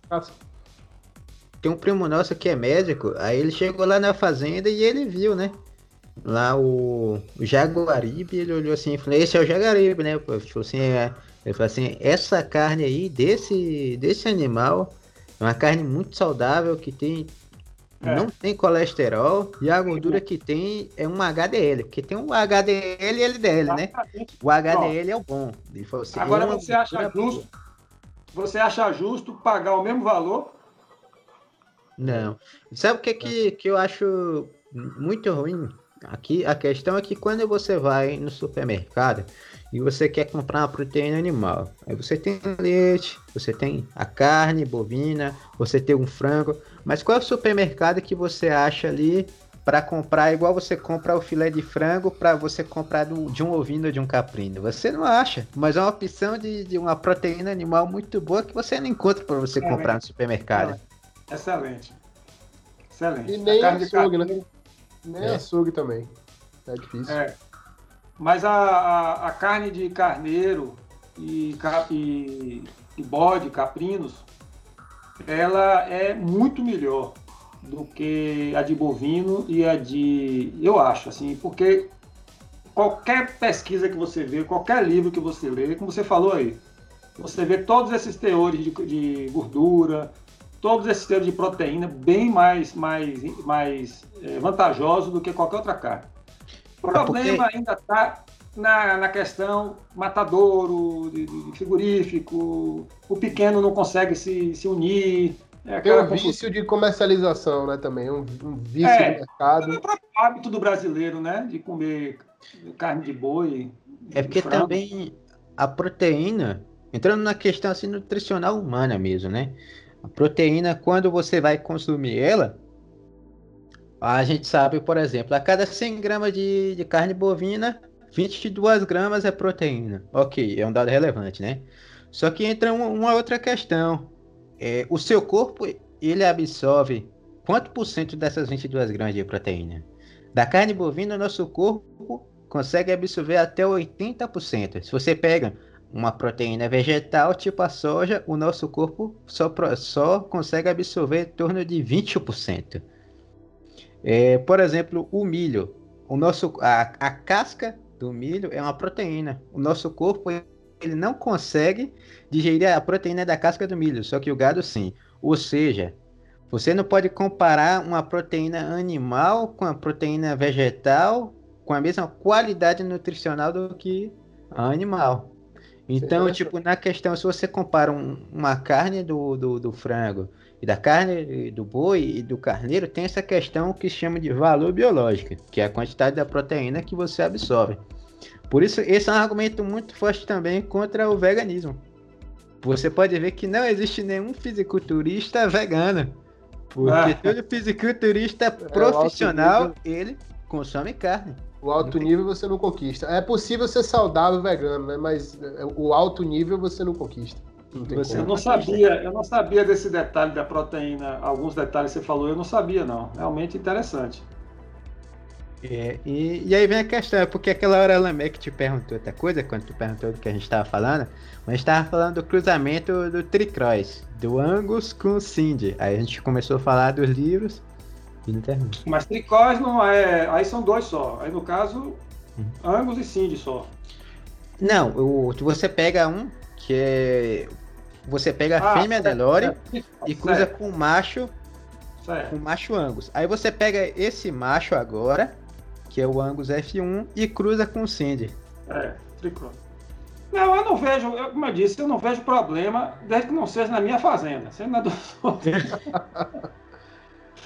Não, é porque assim, ó, é como ele disse, é, quem tem quem tem lugar para criar, fechado, né? É, quem tem lugar para criar, cria o que quiser, rapaz. Outro dia, me, me, liga, é porque assim, é porque você não, não viu a realidade que eu vivo. Me liga, me liga cada maluco e eu não sei, cada cara com uma ideia assim, que eu digo, meu Deus, é, o que é que eu faço? Pá? Eu fico assim, tem que saber o que dizer pro cidadão. O cara me liga, ah, eu tô em Goiás, sei aonde, aí eu, porra, uma cidade, não, o cara planta soja, planta não sei o quê, ou perto do Pantanal, sei lá, um negócio completamente. Ah, eu queria, eu queria Cindy, não sei o quê. Eu digo, meu irmão, pelo amor de Deus, tá bêbado, hora, 9 horas da manhã já tá bêbado, tá, tá uma coisa errada. Não é possível, tá? cria búfalo, quer criar dentro d'água, cria búfalo, de outra coisa. Mas me liga os caras querendo informação. E eu tenho que dizer a verdade, né? A gente não pode estar aqui. Eu não estou interessado em vender, eu nem tenho para vender. Você imaginar a BR Sim de hoje, a gente não tem gado para vender. Gente vai abrir e abrir uma campanha aí, mas eu acho que vai botar 10 animais ou 12 e já está praticamente tudo vendido, não tem. Não tem. Tem uma alta demanda, é, né? É, vender não é nosso problema. O problema da gente é atender a demanda, não tem como. E, e, eu, eu não, e outra coisa, tem lugar aí, como você falou, tem lugar que pode criar. Pronto, pronto. Em Mundo Novo, meu sócio misturou, meu sócio criador de Nelore tradicional, meu sócio é criador de gado de corte tradicional, e ele misturou o Nelore com o Cindy. E jogou Nelore, jogou Cindy em cima do Nelore, Cindy em cima do Nelore, e está muito satisfeito. E está fazendo sempre Cindy em cima de Nelore, e está evoluindo, evoluindo. Já criou um rebanho paralelo de Cindy sem registro, é, todo baseado em Nelore e pergunte a ele se ele quer voltar para Nelore. Não quer, mas não estou falando mal do Nelore. Eu estou dizendo que no caso dele. É ele um tem a questão. Ele tem a questão do vigor híbrido, né? Porque o híbrido, ele. Claro, né? Quando você vai para a heterose, né? Hum. É, o, porque assim, o rebanho Cindy é muito fechado também, né? O Cindy praticamente, o, principalmente essa, esse gente trabalha da, da 52, da, da importação de 52, é muito fechado. Quando você joga, que você abre, ele explode, né? Uhum. É o que você falou, o vigor híbrido, né? Isso. Mas é. Não tem receita de bolo, não, sabe?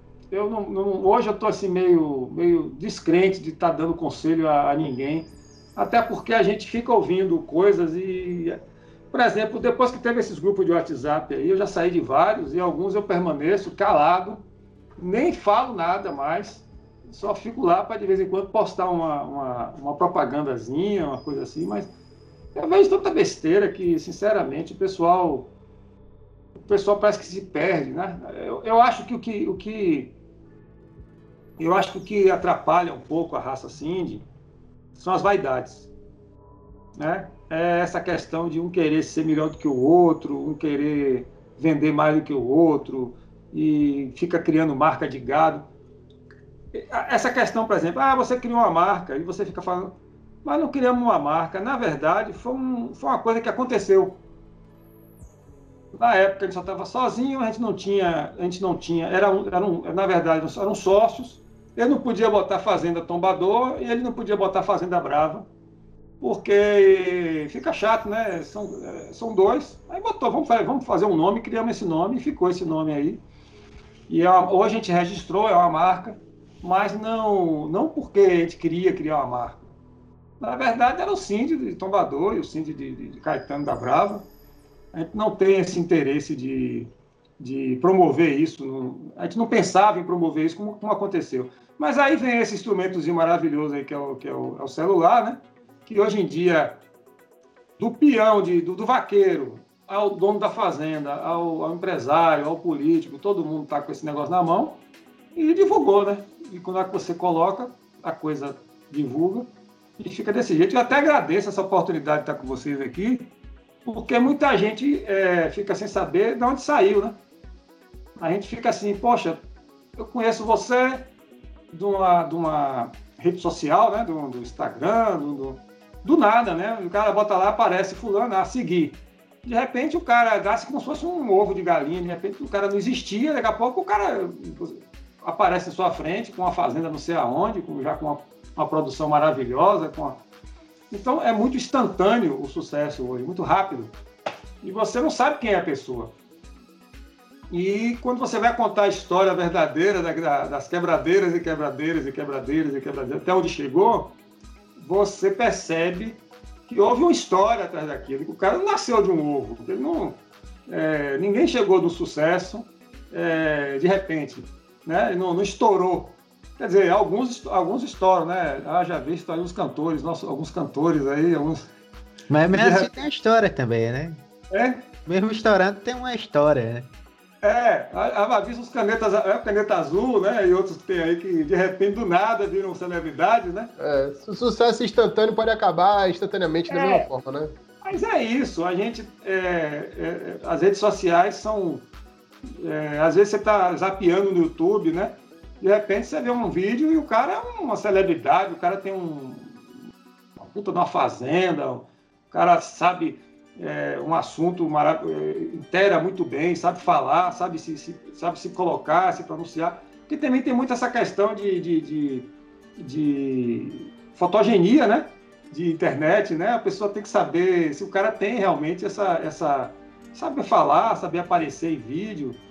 E isso é muito, é muito, é muito diferente do meu tempo, né? Do tempo que a gente tinha que ir na fazenda conhecer a pessoa. Ah, ouvi falar que tem um fazendeiro, não sei aonde, que, que aí você pegava o, o carro, ia telefonando, não tinha GPS, você ia se batendo, e era aquela confusão para chegar lá e conhecer o cara, e o cara podia lhe atender, ou podia lhe receber com a, com a, com a 12 na mão, né? Tinha isso, né? Hoje você liga para o cara no zap, no Instagram, conversa, já marca. Quer dizer, é, houve uma facilidade muito grande nisso. Eu acho muito, muito positivo isso. Aproximou, né? Juntou Demais. know-how know mais. É. Eu hoje tiro foto no meu curral, é, em segundos eu jogo dentro da no, na rede social, vocês já estão vendo o que é está acontecendo. É, isso é muito bom, muito positivo. E não sei onde vai parar, viu? Para o senhor, quais são as dificuldades hoje do, do, do gado Cindy, ou do, do, seu negócio, na verdade, né? Falando especificamente do seu negócio, quais são as dificuldades que o senhor prevê aí com essa pandemia, com o raiar aí de, um, de uma nova década, né? Com 2011, 2021? Ó, eu acho assim, a maior dificuldade, eu vou falar uma besteira aqui, eu já falei tantas, né? Já falei, acho que já estou uma hora falando besteira. Tu me, tu me falou assim, ó. É uma, lá no WhatsApp eu falei com ele que ia perguntar um pouco da história dele também, além de falar de Cindy. Aí eu falei assim, é uma história triste. Eu falei, como assim? Ele, não, é uma história triste. Mas só que não é uma história triste, é uma história de superação, entendeu? Não, é. Eu falei, não, é, é quebradeira mesmo. É. eu vou falar qual é a maior dificuldade do gado Cindy. A maior dificuldade do gado Cindy hoje, do 152, é chover.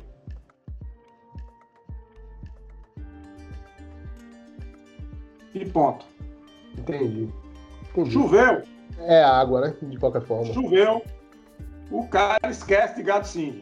O cara esquece de palma. Ele pega o palmal, larga no mato. Pra que palma? Pra que palma? Pega essa porcaria aí. Pega o palmal, larga no mato, bota o gado pra torar o palmal do dente.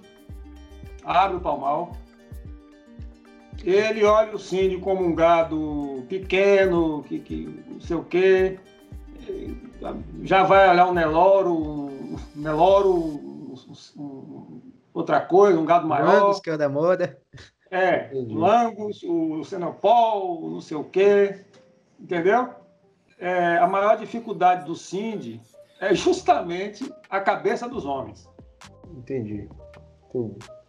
Que aí, se, se continua o mesmo cenário, se o cenário melhora, não, vamos ah, não, continuar não o que a gente já está fazendo. Olha, minha, avó, minha, avó tinha, minha avó tinha uma brincadeira, minha avó era, era, era italiana, era, era filha de italianos, pai e mãe italiano. Minha avó, minha avó Julieta, dizia o seguinte, que é inclusive a avó desse meu primo também.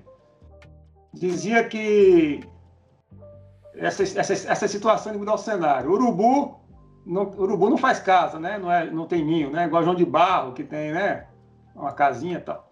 Aí diz que quando chovia, o urubu lá, urubu fica todo agarradinho assim, né? Todo molhadinho e a água caindo lá, e ele molhadinho. Ah, quando passa aquele frio danado, quando passar essa chuva, eu vou fazer uma casa. Quando passar essa chuva, eu vou fazer uma casa. E aí batia o sol, aí o urubu abria as asas, né? Que ele abre, viu quando vai o sol, o urubu fica com aquelas asas abertas, ele fez. É mesmo Aí ele pensava assim: para que, que o urubu quer casa? O urubu tem asa.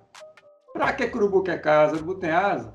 Então eu acho que o produtor do semiárido é muito parecido com o pensamento do urubu. Ele pensa que quando chove. A curto prazo. A curto prazo. Ele esquece que a seca é a coisa mais certa que existe. É a seca.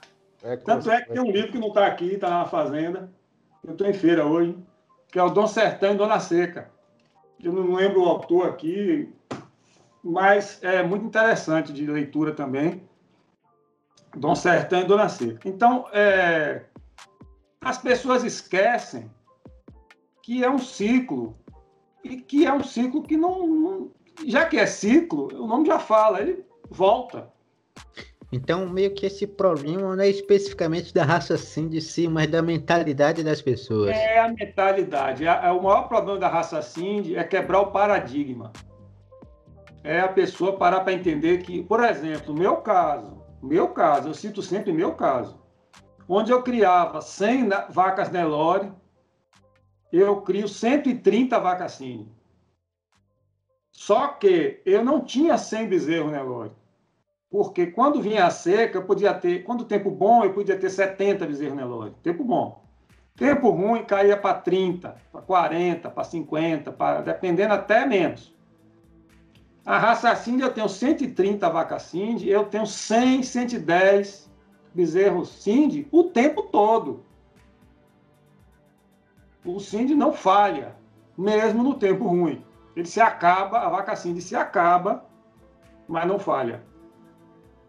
Ela se acalma, mas não falha. Então, e outra coisa, a, a capacidade de, de, de, colocar no mesmo lugar. Eu estou falando no mesmo lugar. Imagine você num quadrado fechado, vamos supor aí, uma, sei lá, é, que, é, sei lá, 300, 400 hectares, né?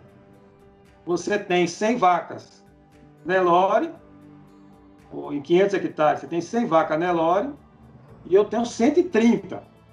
Eu tenho 110 bezerros por ano e Nelore tinha menos. Eu sempre cito Nelore porque é o que eu criava. Os neloristas vão me matar, amanhã eu vou, amanhã eu vou ser apedrejado na rua.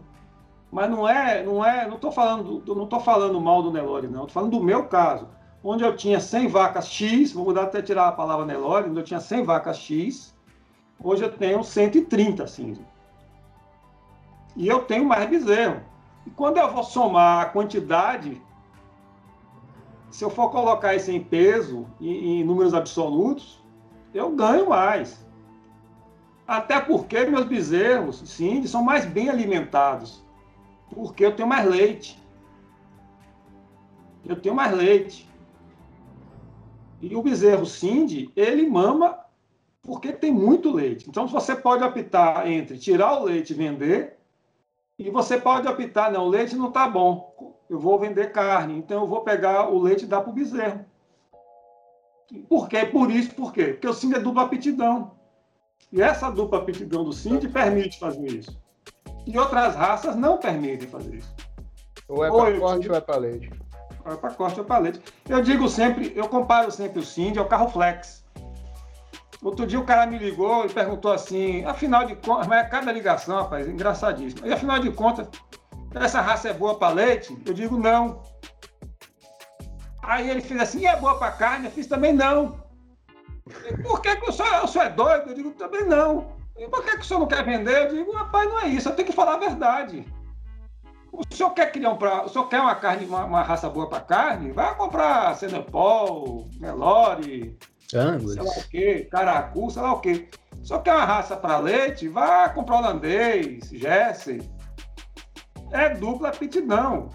O carro flex é, é sabido, é sabido que o carro flex seja ele vai beber, ele, vai, ele não é eficiente no álcool e não é eficiente na gasolina.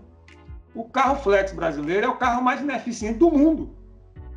Ele bebe mais álcool do que um carro a álcool e ele bebe mais gasolina do que um carro a gasolina. Por quê? Porque tiveram que fazer um carro flex, ou seja, a taxa de compressão dele ela é nem tão boa para gasolina nem tão boa para álcool. Ele é um carro meia boca. Por isso que o carro bebe tanto. Se você pegar um carro da década que só fabricava gasolina e pegar um carro da década hoje que é flex, você vai ver que o mesmo motor, o carro era até mais econômico. Eu tenho um Eu Gol prefiro. meu sogro. Eu prefiro É. carro só gasolina. Eu tenho um Gol do meu sogro CHT. O Gol faz 16, 17 não com litro de gasolina, 1.6. Você pega um Gol 1.6, qual é o 1.6 hoje que faz? Nenhum. Não. porque ele é flex. A mesma coisa é o Cindy. Ele não é, não é bom para carne, não. Não é bom para leite, não. Por quê? Porque ele é dupla aptidão. Ele tem que, ele tem que, ele tem que ser bom nas duas coisas. E para ser bom nas duas coisas, meu irmão, é muito difícil. É muito difícil, ainda mais comendo o que come, na situação que ele vive. Então o cara me diz, ah, você, você quer o bicho, afinal de contas, você quer para leite ou para carne? Você é doido? Eu fiz, não, eu quero para me dar um bezerro todo ano. Me dando um bezerro todo ano, e esse bezerro apartando. E nesse Então, meio tempo, tipo- produzindo leite, né? Eu tô feliz, porque eu tenho um bezerro todo ano. Agora, antigamente nem isso eu tinha. Antigamente eu não tinha leite, eu não conseguia fazer uma terminação em minha fazenda, porque eu pegava, por exemplo, como é que antigamente eu, eu pegava o, o- o mestiço lá de Nelorão, né, o mestiço de, de, de holandês, sei lá o que for, ou de, do, Brasil, de, do Brasil, ou de Gi, Tabapuã, eu comprava lá e jogava na fazenda com 8 arroba, 9 arroba, 10 arroba. Vou engordar. Beleza. Esse animal, para chegar a 17, 18 arroba, que era a exigência mínima do mercado, 18 arroba, mínima, era dois anos. Dois anos lá, comendo, e aí vinha uma seca, e, vai, e não sei o quê, e não engorda. Ou seja, a terminação, por quê? Porque a terminação era, é- é- ela tem que ser rápida na caatinga. Por que, que a terminação tem que ser rápida na caatinga? Porque a caatinga ela tem um, um índice de, de- de chuva muito rápido. Então ela tem um, um- um período verde que é rápido e ele cai logo e começa a secar. Aí você perde proteína. E aí o gado não engorda. Simples- é simples assim. Então eu chegava às vezes a 14, 15, tinha que vender barato para o cara recriar lá na frente, porque eu não tinha como terminar gado. Cansei de vender boiada sem fazer terminação direita, porque não tinha como terminar. Já estava secando, tinha que vender nas carreiras. O atravessador chega lá e mata o cara. Compra a qualquer preço. Já o Cindy não. O Cindy, como ele é pequeno, a carcaça é é menor, eu consigo terminar rápido. Um Cindy hoje com dois anos e meio, eu já estou conseguindo terminar ele. Então, eu acho que vale a pena. Para mim, no meu caso, para quem tem ca- é, caatinga e tem, e tem semiárido. É, para quem quer começar a criar, tem que estudar bem o seu bioma, né? O bioma que vai. Tem que entender se o, se o gado se insere, se insere na realidade de recursos que você tem, né? É porque, como ele está falando, se, se os recursos forem semelhantes à, à cidade que ele tem, o Cindy é bem-vindo, né? Mas talvez se você tem mais recursos, igual você tá né, em Uberaba, Uberlândia, no Triângulo Mineiro, talvez um, uma holandesa, um girolando já se adequa melhor da região, não é isso? É, depende para o que você vai querer, né? Se você vai querer para leite, vai querer para carne, você pode é, fazer essa, essa. É porque assim, é como ele disse, tem que ter uma, um critério, tem que ver qual é, é. São climas diferentes, né? São climas diferentes. Não adianta Não adianta o cara querer fazer, abraçar o mundo com a mão.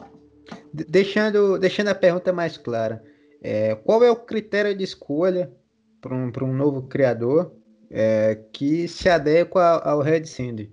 Entendeu? É, é, mais ou menos isso. É, aí, aí tem que ver. Qual, qual é o critério? Vamos lá. Eu chamo o Cindy no canivete suíço. Lembra aquele canivete suíço? Que acho que nem, o pessoal não tem usando mais aquele negócio, né? Esse eu tenho tem... dois. Eu tenho é, dois. eu também gosto de canivete. É. Então, lá, então, você tem a faquinha, você tem a saca-rolha, você tem a chavinha, não sei o quê, um cara de... É. Ele é multifuncional. Por exemplo, eu tenho um rebanho de leite e eu tenho dificuldade de venda no meu bezerro, que é o caso do girolanda. Né? O girolanda, você pega o bezerro e não consegue vender. o G também. O G, até o G, mesmo sendo zebuíno, você faz esse bezerro aqui não vai, é. não vai desenvolver bem. A primeira porque é matado no leite, que geralmente quem tem girolanda tira leite. É, então o bezerro é matado no leite, né? Ele tira o leite do bezerro para vender, o bezerro não cresce, ele não dá uma ração adequada ao animal e não pode dar porque quem tira leite vive com a corda no pescoço. É, segundo, porque a própria raça não ajuda, né? A, a situação não ajuda. Que é aquele bicho orelhudo, feio e tal. Aí o cara não quer. A cor também não ajuda, o cara só quer gado branco. E, e aí fica aquela, aquela coisa. Então o cara quer que faz? Ele, como o Cindy é leiteiro, é rústico e é precoce, eu tenho alguns produtores, inclusive na minha, no meu município, que já optaram em jogar o Cindy em cima do Girolando. Já estão fazendo esse cruzamento, inclusive um dos produtores já está no, se eu não me engano, no quinto ou sexto touro, comprou na mão da gente. Isso já fazendo ele foi um dos primeiros que comprou. Ele, foi, ele comprou já tem quase 10 anos. Ele já está no quinto ou sexto todo. E está apaixonado com o resultado. O resultado deu muito bom do Cindy com o Girolando. O... Já tem gente que está fazendo aí Cindy com Jesse. Porque o Jesse também dificuldade de vender o bezerro. Mesmo problema e o Cindy vai dar uma carcaçazinha ao Gesser, né? Dar um acabamento melhor. Já também consegue fazer cruzamento, que é o Cindy com Gesser. Inclusive aí, Manuel Vitorino tinha, você falou que tem conquista, aí antigamente tinha, não sei se ainda existe, um chamado Laticínio do Sol, que tinha um projeto de palma com Cindy e com Gesser, chamava, chamava Laticínio do Sol, aí Manuel Vitorino, entre Conquista e Jiquié esse leite vendia bastante lá em Maracás. É, é depois sumiu mesmo. É, eu não sei se existe ainda esse, esse, esse, esse, mas há uns 10 anos atrás, há uns anos atrás existia.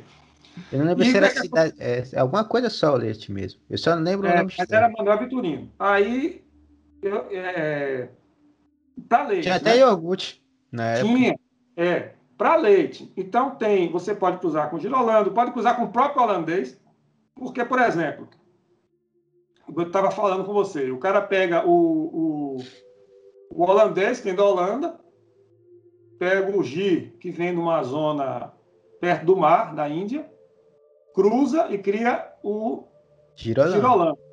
Aí ele joga dentro do sertão. E, diga, e diz pro bicho assim, bote leite para sair aí e se resolva aí com calor, se resolva com aí, se vire.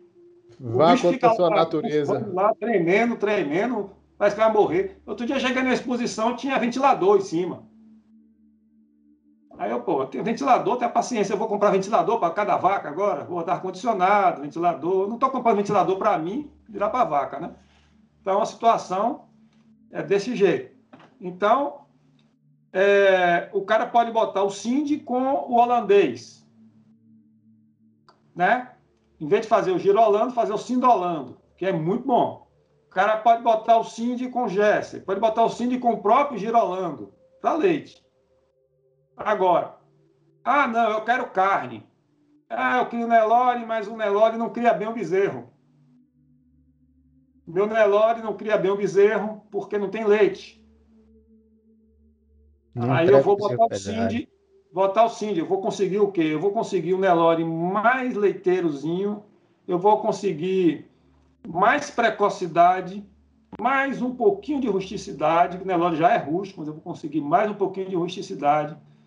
Eu vou conseguir um pouquinho mais de docilidade, né? de, de, de talvez de aptidão materna, que o Nelore capa nós. Viu? Eu, o, Nelore, o Nelore, quando eu criava, eu só entrava no curral a cavalo.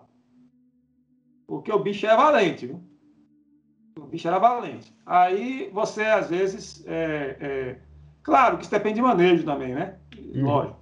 Mas, enfim, como você falou, aí, aí tem um cara que já, aí já tem um Senopol, já tem outras raças aí. É, outro dia um cara me falou de uma raça sintética, aí, Bonsmara. Enfim, tem várias, várias, várias opções. Então, é como eu digo, é um canivete suíço. Depende para que você quer o destino. Ah, eu quero precocidade, o Cindy tem. Ah, eu quero rusticidade, o Cindy tem. Ah, eu quero acabamento de carcaça, tem. Ah, eu quero leite, tem. É só saber trabalhar. Tem que saber trabalhar. E tem que saber o que quer, que é foco. Agora, agora tem, tem gente que me liga e diz assim, ó, oh, eu tenho uma chácara e eu gostei da vaquinha e eu quero botar lá porque eu quero fazer uma, eu quero criar uma mini vaca. Aí, aí já é zoológico, né? Aí já é outra, outra finalidade do sim. Já é fazer zoológico. É zoológico. Mas, enfim, cada um tem uma ideia, né? A gente respeita. Estamos aqui para. E viva a diversidade, né? O mundo é muito chato se todo mundo concordasse com uma coisa só, né? Uhum. Verdade. É. Aqui a gente já tá indo, tu, falou, tu me falou assim, ó, eu não tenho uma hora de coisa pra gente falar. Antes de começar a entrevista, que a gente tava entrevistando, tava com o Lambeck, ele falou assim, eu não tenho uma hora pra falar. E... Já é nove horas. Dez para nove. A gente tem uma hora e quarenta já. Eu, eu gostei Fica bastante. vontade aí para na hora que vocês quiserem encerrar, qualquer coisa, estou à disposição de vocês aí. Então, aí, bom, o que, que eu agradecer. pedir agora? Que se tu tá aberto a negócios, como tu falou também, já que não tem o não tem gado para vender, né? Mas que em breve vai ter. Se você já quiser fazer essa divulgação do leilão que vai acontecer, como é que as pessoas podem entrar em contato com você para estar tá fazendo negócios, tá pegando essa indicação? O cara que quer começar hoje com um Cindy, ou até o cara que já tem um, um, um rebanho de gado e quer estar tá fazendo esses cruzamentos, como tu falou, como é que elas podem entrar em contato e estar tá buscando isso? Ó, eu digo sempre o seguinte: volta aquela história do foco, da, da do que, que a pessoa quer. Criar genética é caro. Não é brincadeira, não. Você quer, ah, eu quero criar um rebanho para genética. Eu quero vender tourinhos, eu quero vender matrizes de alta genética, de que você cole... Agora mesmo nós vendemos uma matriz no leilão do ano passado, ela foi para Porto Rico, um senhor de Porto Rico que tem um negócios aí para cima aí. E ela está em Uberaba e vai, vai para Uberaba fazer coleta de embrião.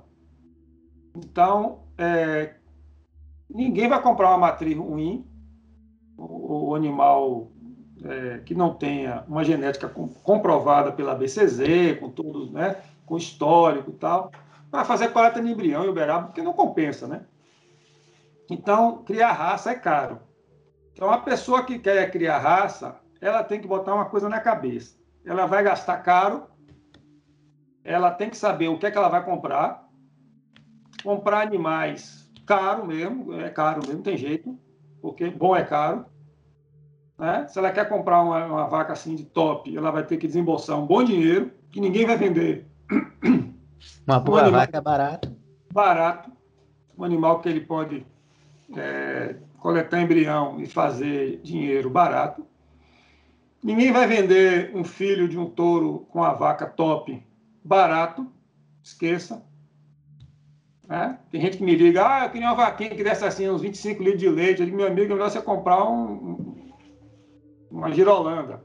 Porque uma vaca assim de 25 litros de leite é muito cara. Porque é uma vaca top. É uma vaca tampa. É, são vacas que, que, que quem tem não quer vender barato, né? Quem, quem quer que esse animal fique na sua propriedade e ele vai tentar fazer é, a, melhoramento ali. A reprodução desse animal, lógico. Uhum. Então, eu, eu aconselho quem vai encontrar na raça para fazer genética, que pense bem no que está fazendo. Não adianta ter volume. Ah, eu quero 20 vacas, 50 vacas, 100 vacas. Não, não adianta. É melhor você ter 10 vacas boas do que ter 100. Mais ou menos. Mais ou menos. Então começa por aí. Agora, quem não tem interesse em genética, e até porque, assim, voltando, até porque tem um cartório que chama BCZ, que não deixa de ser um cartório, que a pessoa tem que ir lá registrar os animais. Um, vai um fiscal na fazenda da pessoa, ele tem que, ele vai, acho que duas vezes por ano, fazer toda a fiscalização de todos os animais, filho se é filho, se não é filho, tem que comunicar o nascimento, comunicar o parto, é, comunicar o, o, o, qual foi o touro, comunicar a, a cruza, se foi por inseminação, se não foi por inseminação, Aí, se ele depois tiver alguma dúvida, e sempre tem, eles pedem DNA. Aí você vai fazer exame de DNA de animal por animal. Aí pede DNA até do avô, do bisavô, do, do, do touro. Que... Eu não tenho DNA de meu, de meu pai, de meu avô, mas as minhas vacas todas têm DNA, entendeu? Eu não sei. Tem gente que não faz DNA dos filhos, né? Não sabe nem se está criando os filhos certo, né? Mas, mas que pai é quem cria, né? Mas enfim, a gente não sabe nem se está criando os filhos certos, mas eu sei e sou obrigado a ter DNA de meus animais. Até porque agora também, a gente não entrou no assunto, fica para a próxima conversa com vocês, se houver, né? Próxima. É, existe também, também. É porque essa entrevista mais, o foco foi mais a trajetória como criador. Até né? porque existe também a questão do leite A2A2, o leite A1A1 que é uma questão da betocaseína do leite, que tem que fazer exame de DNA também, e nós fizemos no nosso rebanho, para separar se alguma possível vaca tivesse a 1 a 1, mas é outra história lá na frente do, da beta-caseína, aí você vai ver isso aí. É bom você dar uma olhadinha nisso aí, que é bem interessante. E nós estamos tomando leite hoje, a população brasileira está tomando leite ruim, na sua grande maioria, que pode causar até doenças graves, viu? doenças graves. Mas vamos para frente. Isso aí é uma história para lá para frente. Então, esses exames de DNA são necessários tal. Então, quem vai criar raça tem que tomar muito cuidado com isso. Porque não é barato. É caro, é trabalhoso e é difícil. Eu digo porque hoje nós estamos nesse caminho e é um caminho sem volta. Só seria a volta se pegar para vender todo. É, que é sem volta. Então, imaginar é, no último leilão nós compramos um tourinho, um bezerro, mamando da Carnaúba, que custou um preço realmente, foi, foi o, o, tampa do leilão. E minha mulher, no dia quase que da, da, separação, né? quando ela soube o valor do bezerro, ela pensou. Foi até engraçado, eu estava na fazenda, a gente dando lance, e o, o, bezerro chegou a estourar, e a mulher quase que me larga junto e, e vai embora também, junto com. foi uma coisa horrível. Mas quem quer criar só para ter o seu animal a, a, o seu rebanho Cindy, o que é que eu aconselho? Fazer para absorção. Aquele caboclo que tem as vaquinhas dele boa, adaptada, já mansinha ali, que ele tira o leite, que são vaquinhas ou que não tira, ou que são vaquinhas que já são adaptadas na sua região, ele compra um touro Cindy, bom, qualidade, aí sim ele compra um touro registrado, né, que é o touro de, de milhão e, e, e, e vaca de tostão. E ele vai jogar esse touro em cima desse rebanho e ele vai fazendo para absorção, absorção. No primeiro ano já vai nascer tudo vermelho, é impressionante. No segundo ano já vai ficando avermelhando, aí depois ele toro, troca o touro, porque para não ficar cruzando a, a, a, as filhas, a neta, e daí em diante ele vai embora. Aí ele faz por absorção. O rebanho fica todo cinza, fica todo vermelho por absorção. Puro por cruza, né? Por cruza, por, por cruza. E fica bem mais barato. A maioria das pessoas eu aconselho fazer isso. Porque é, fêmea Cindy chegou num ponto agora, principalmente dessa linhagem que a gente trabalha de 52, que não tem é, condições do cara pagar mais, de comprar quantidade. Não é viável, né? Não, não é viável. Eu não acho viável hoje em dia. Fêmea não. E para as pessoas estarem entrando em contato contigo, tu Pronto, quer... nós, nós, tem o Núcleo Nordeste de Criadores de Cindy, que está no Instagram. Eu não sei o endereço assim Mas é só botar lá Núcleo Nordeste de Criadores de Cindy. Uhum. Eu não sei como é que escreve negócio de Instagram, porque eu também sou tabaréu. E, é o arroba alguma coisa, a gente pode procurar também, colocar na descrição. É, então, núcleo, é, tem a Bahia Red Cindy, que nós estamos também no Instagram, no YouTube, tem um canal no YouTube, Bahia Red Cindy, né? E tem eu também, acho que eu não sei se eu estou no Instagram como César Mastro Lorenzo ou Fazenda Tombador, mas estou lá no Instagram também, que me botaram no Instagram, a, a, menina aqui, e eu estou lá também. Mas pelo núcleo, se vocês procurarem o núcleo Nordeste Criador de Cindy. O teu, o, o teu Instagram é arroba César, sem o acento no E, arroba César underline Mastrolorenzo. Ah, obrigado por você me, me, dar essa dica aí, eu vou, vou até anotar. Uhum. Mas, e o, o, o núcleo Nordeste tem vários criadores. Hoje nós somos, eu acho que uns 10 a 12 já. Agora, o Núcleo Nordeste só são criadores nordestinos, não tem criador. A pessoa tem que ter propriedade no Nordeste e tem que ter animais da Aliás 52.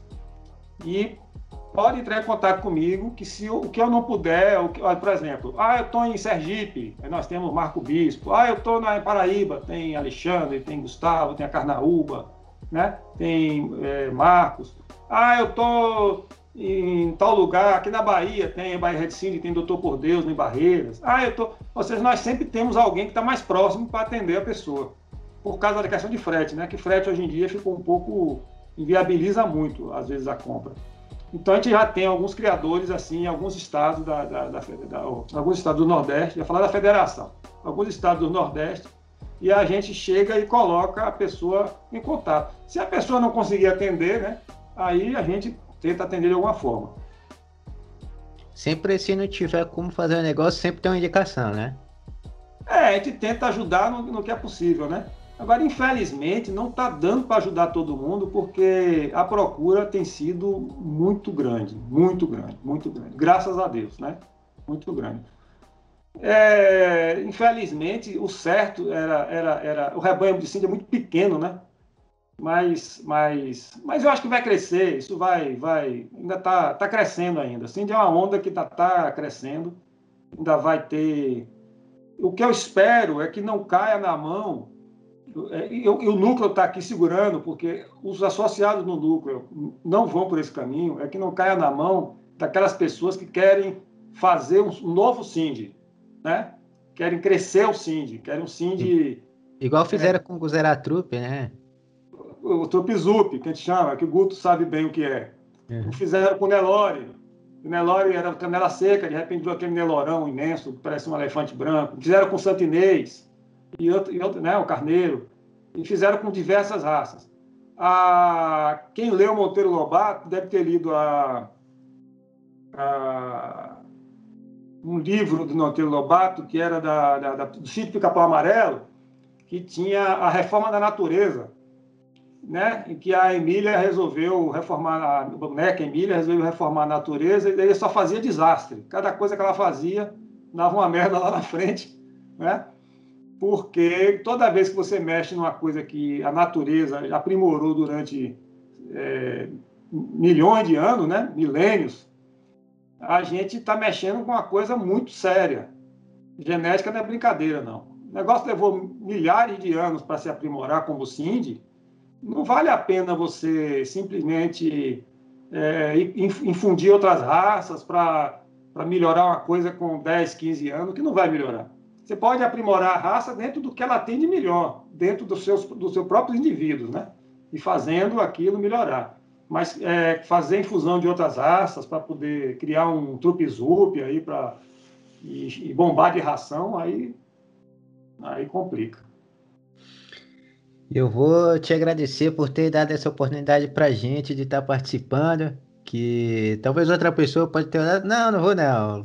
Mas você vê aqui, trouxe bastante conteúdo, né? Bastante vivência, bastante história legal que e não só eu, acho que eu escutaria mais de uma vez, né? Porque tem muita informação relevante.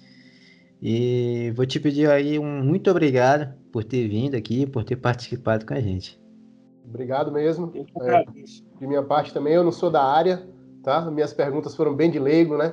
A gente tem aqui uma dinâmica que, tipo, eu faço as perguntas burras de leigo para poder contextualizar, mesmo que não é da área, na vivência aqui do, do meio rural.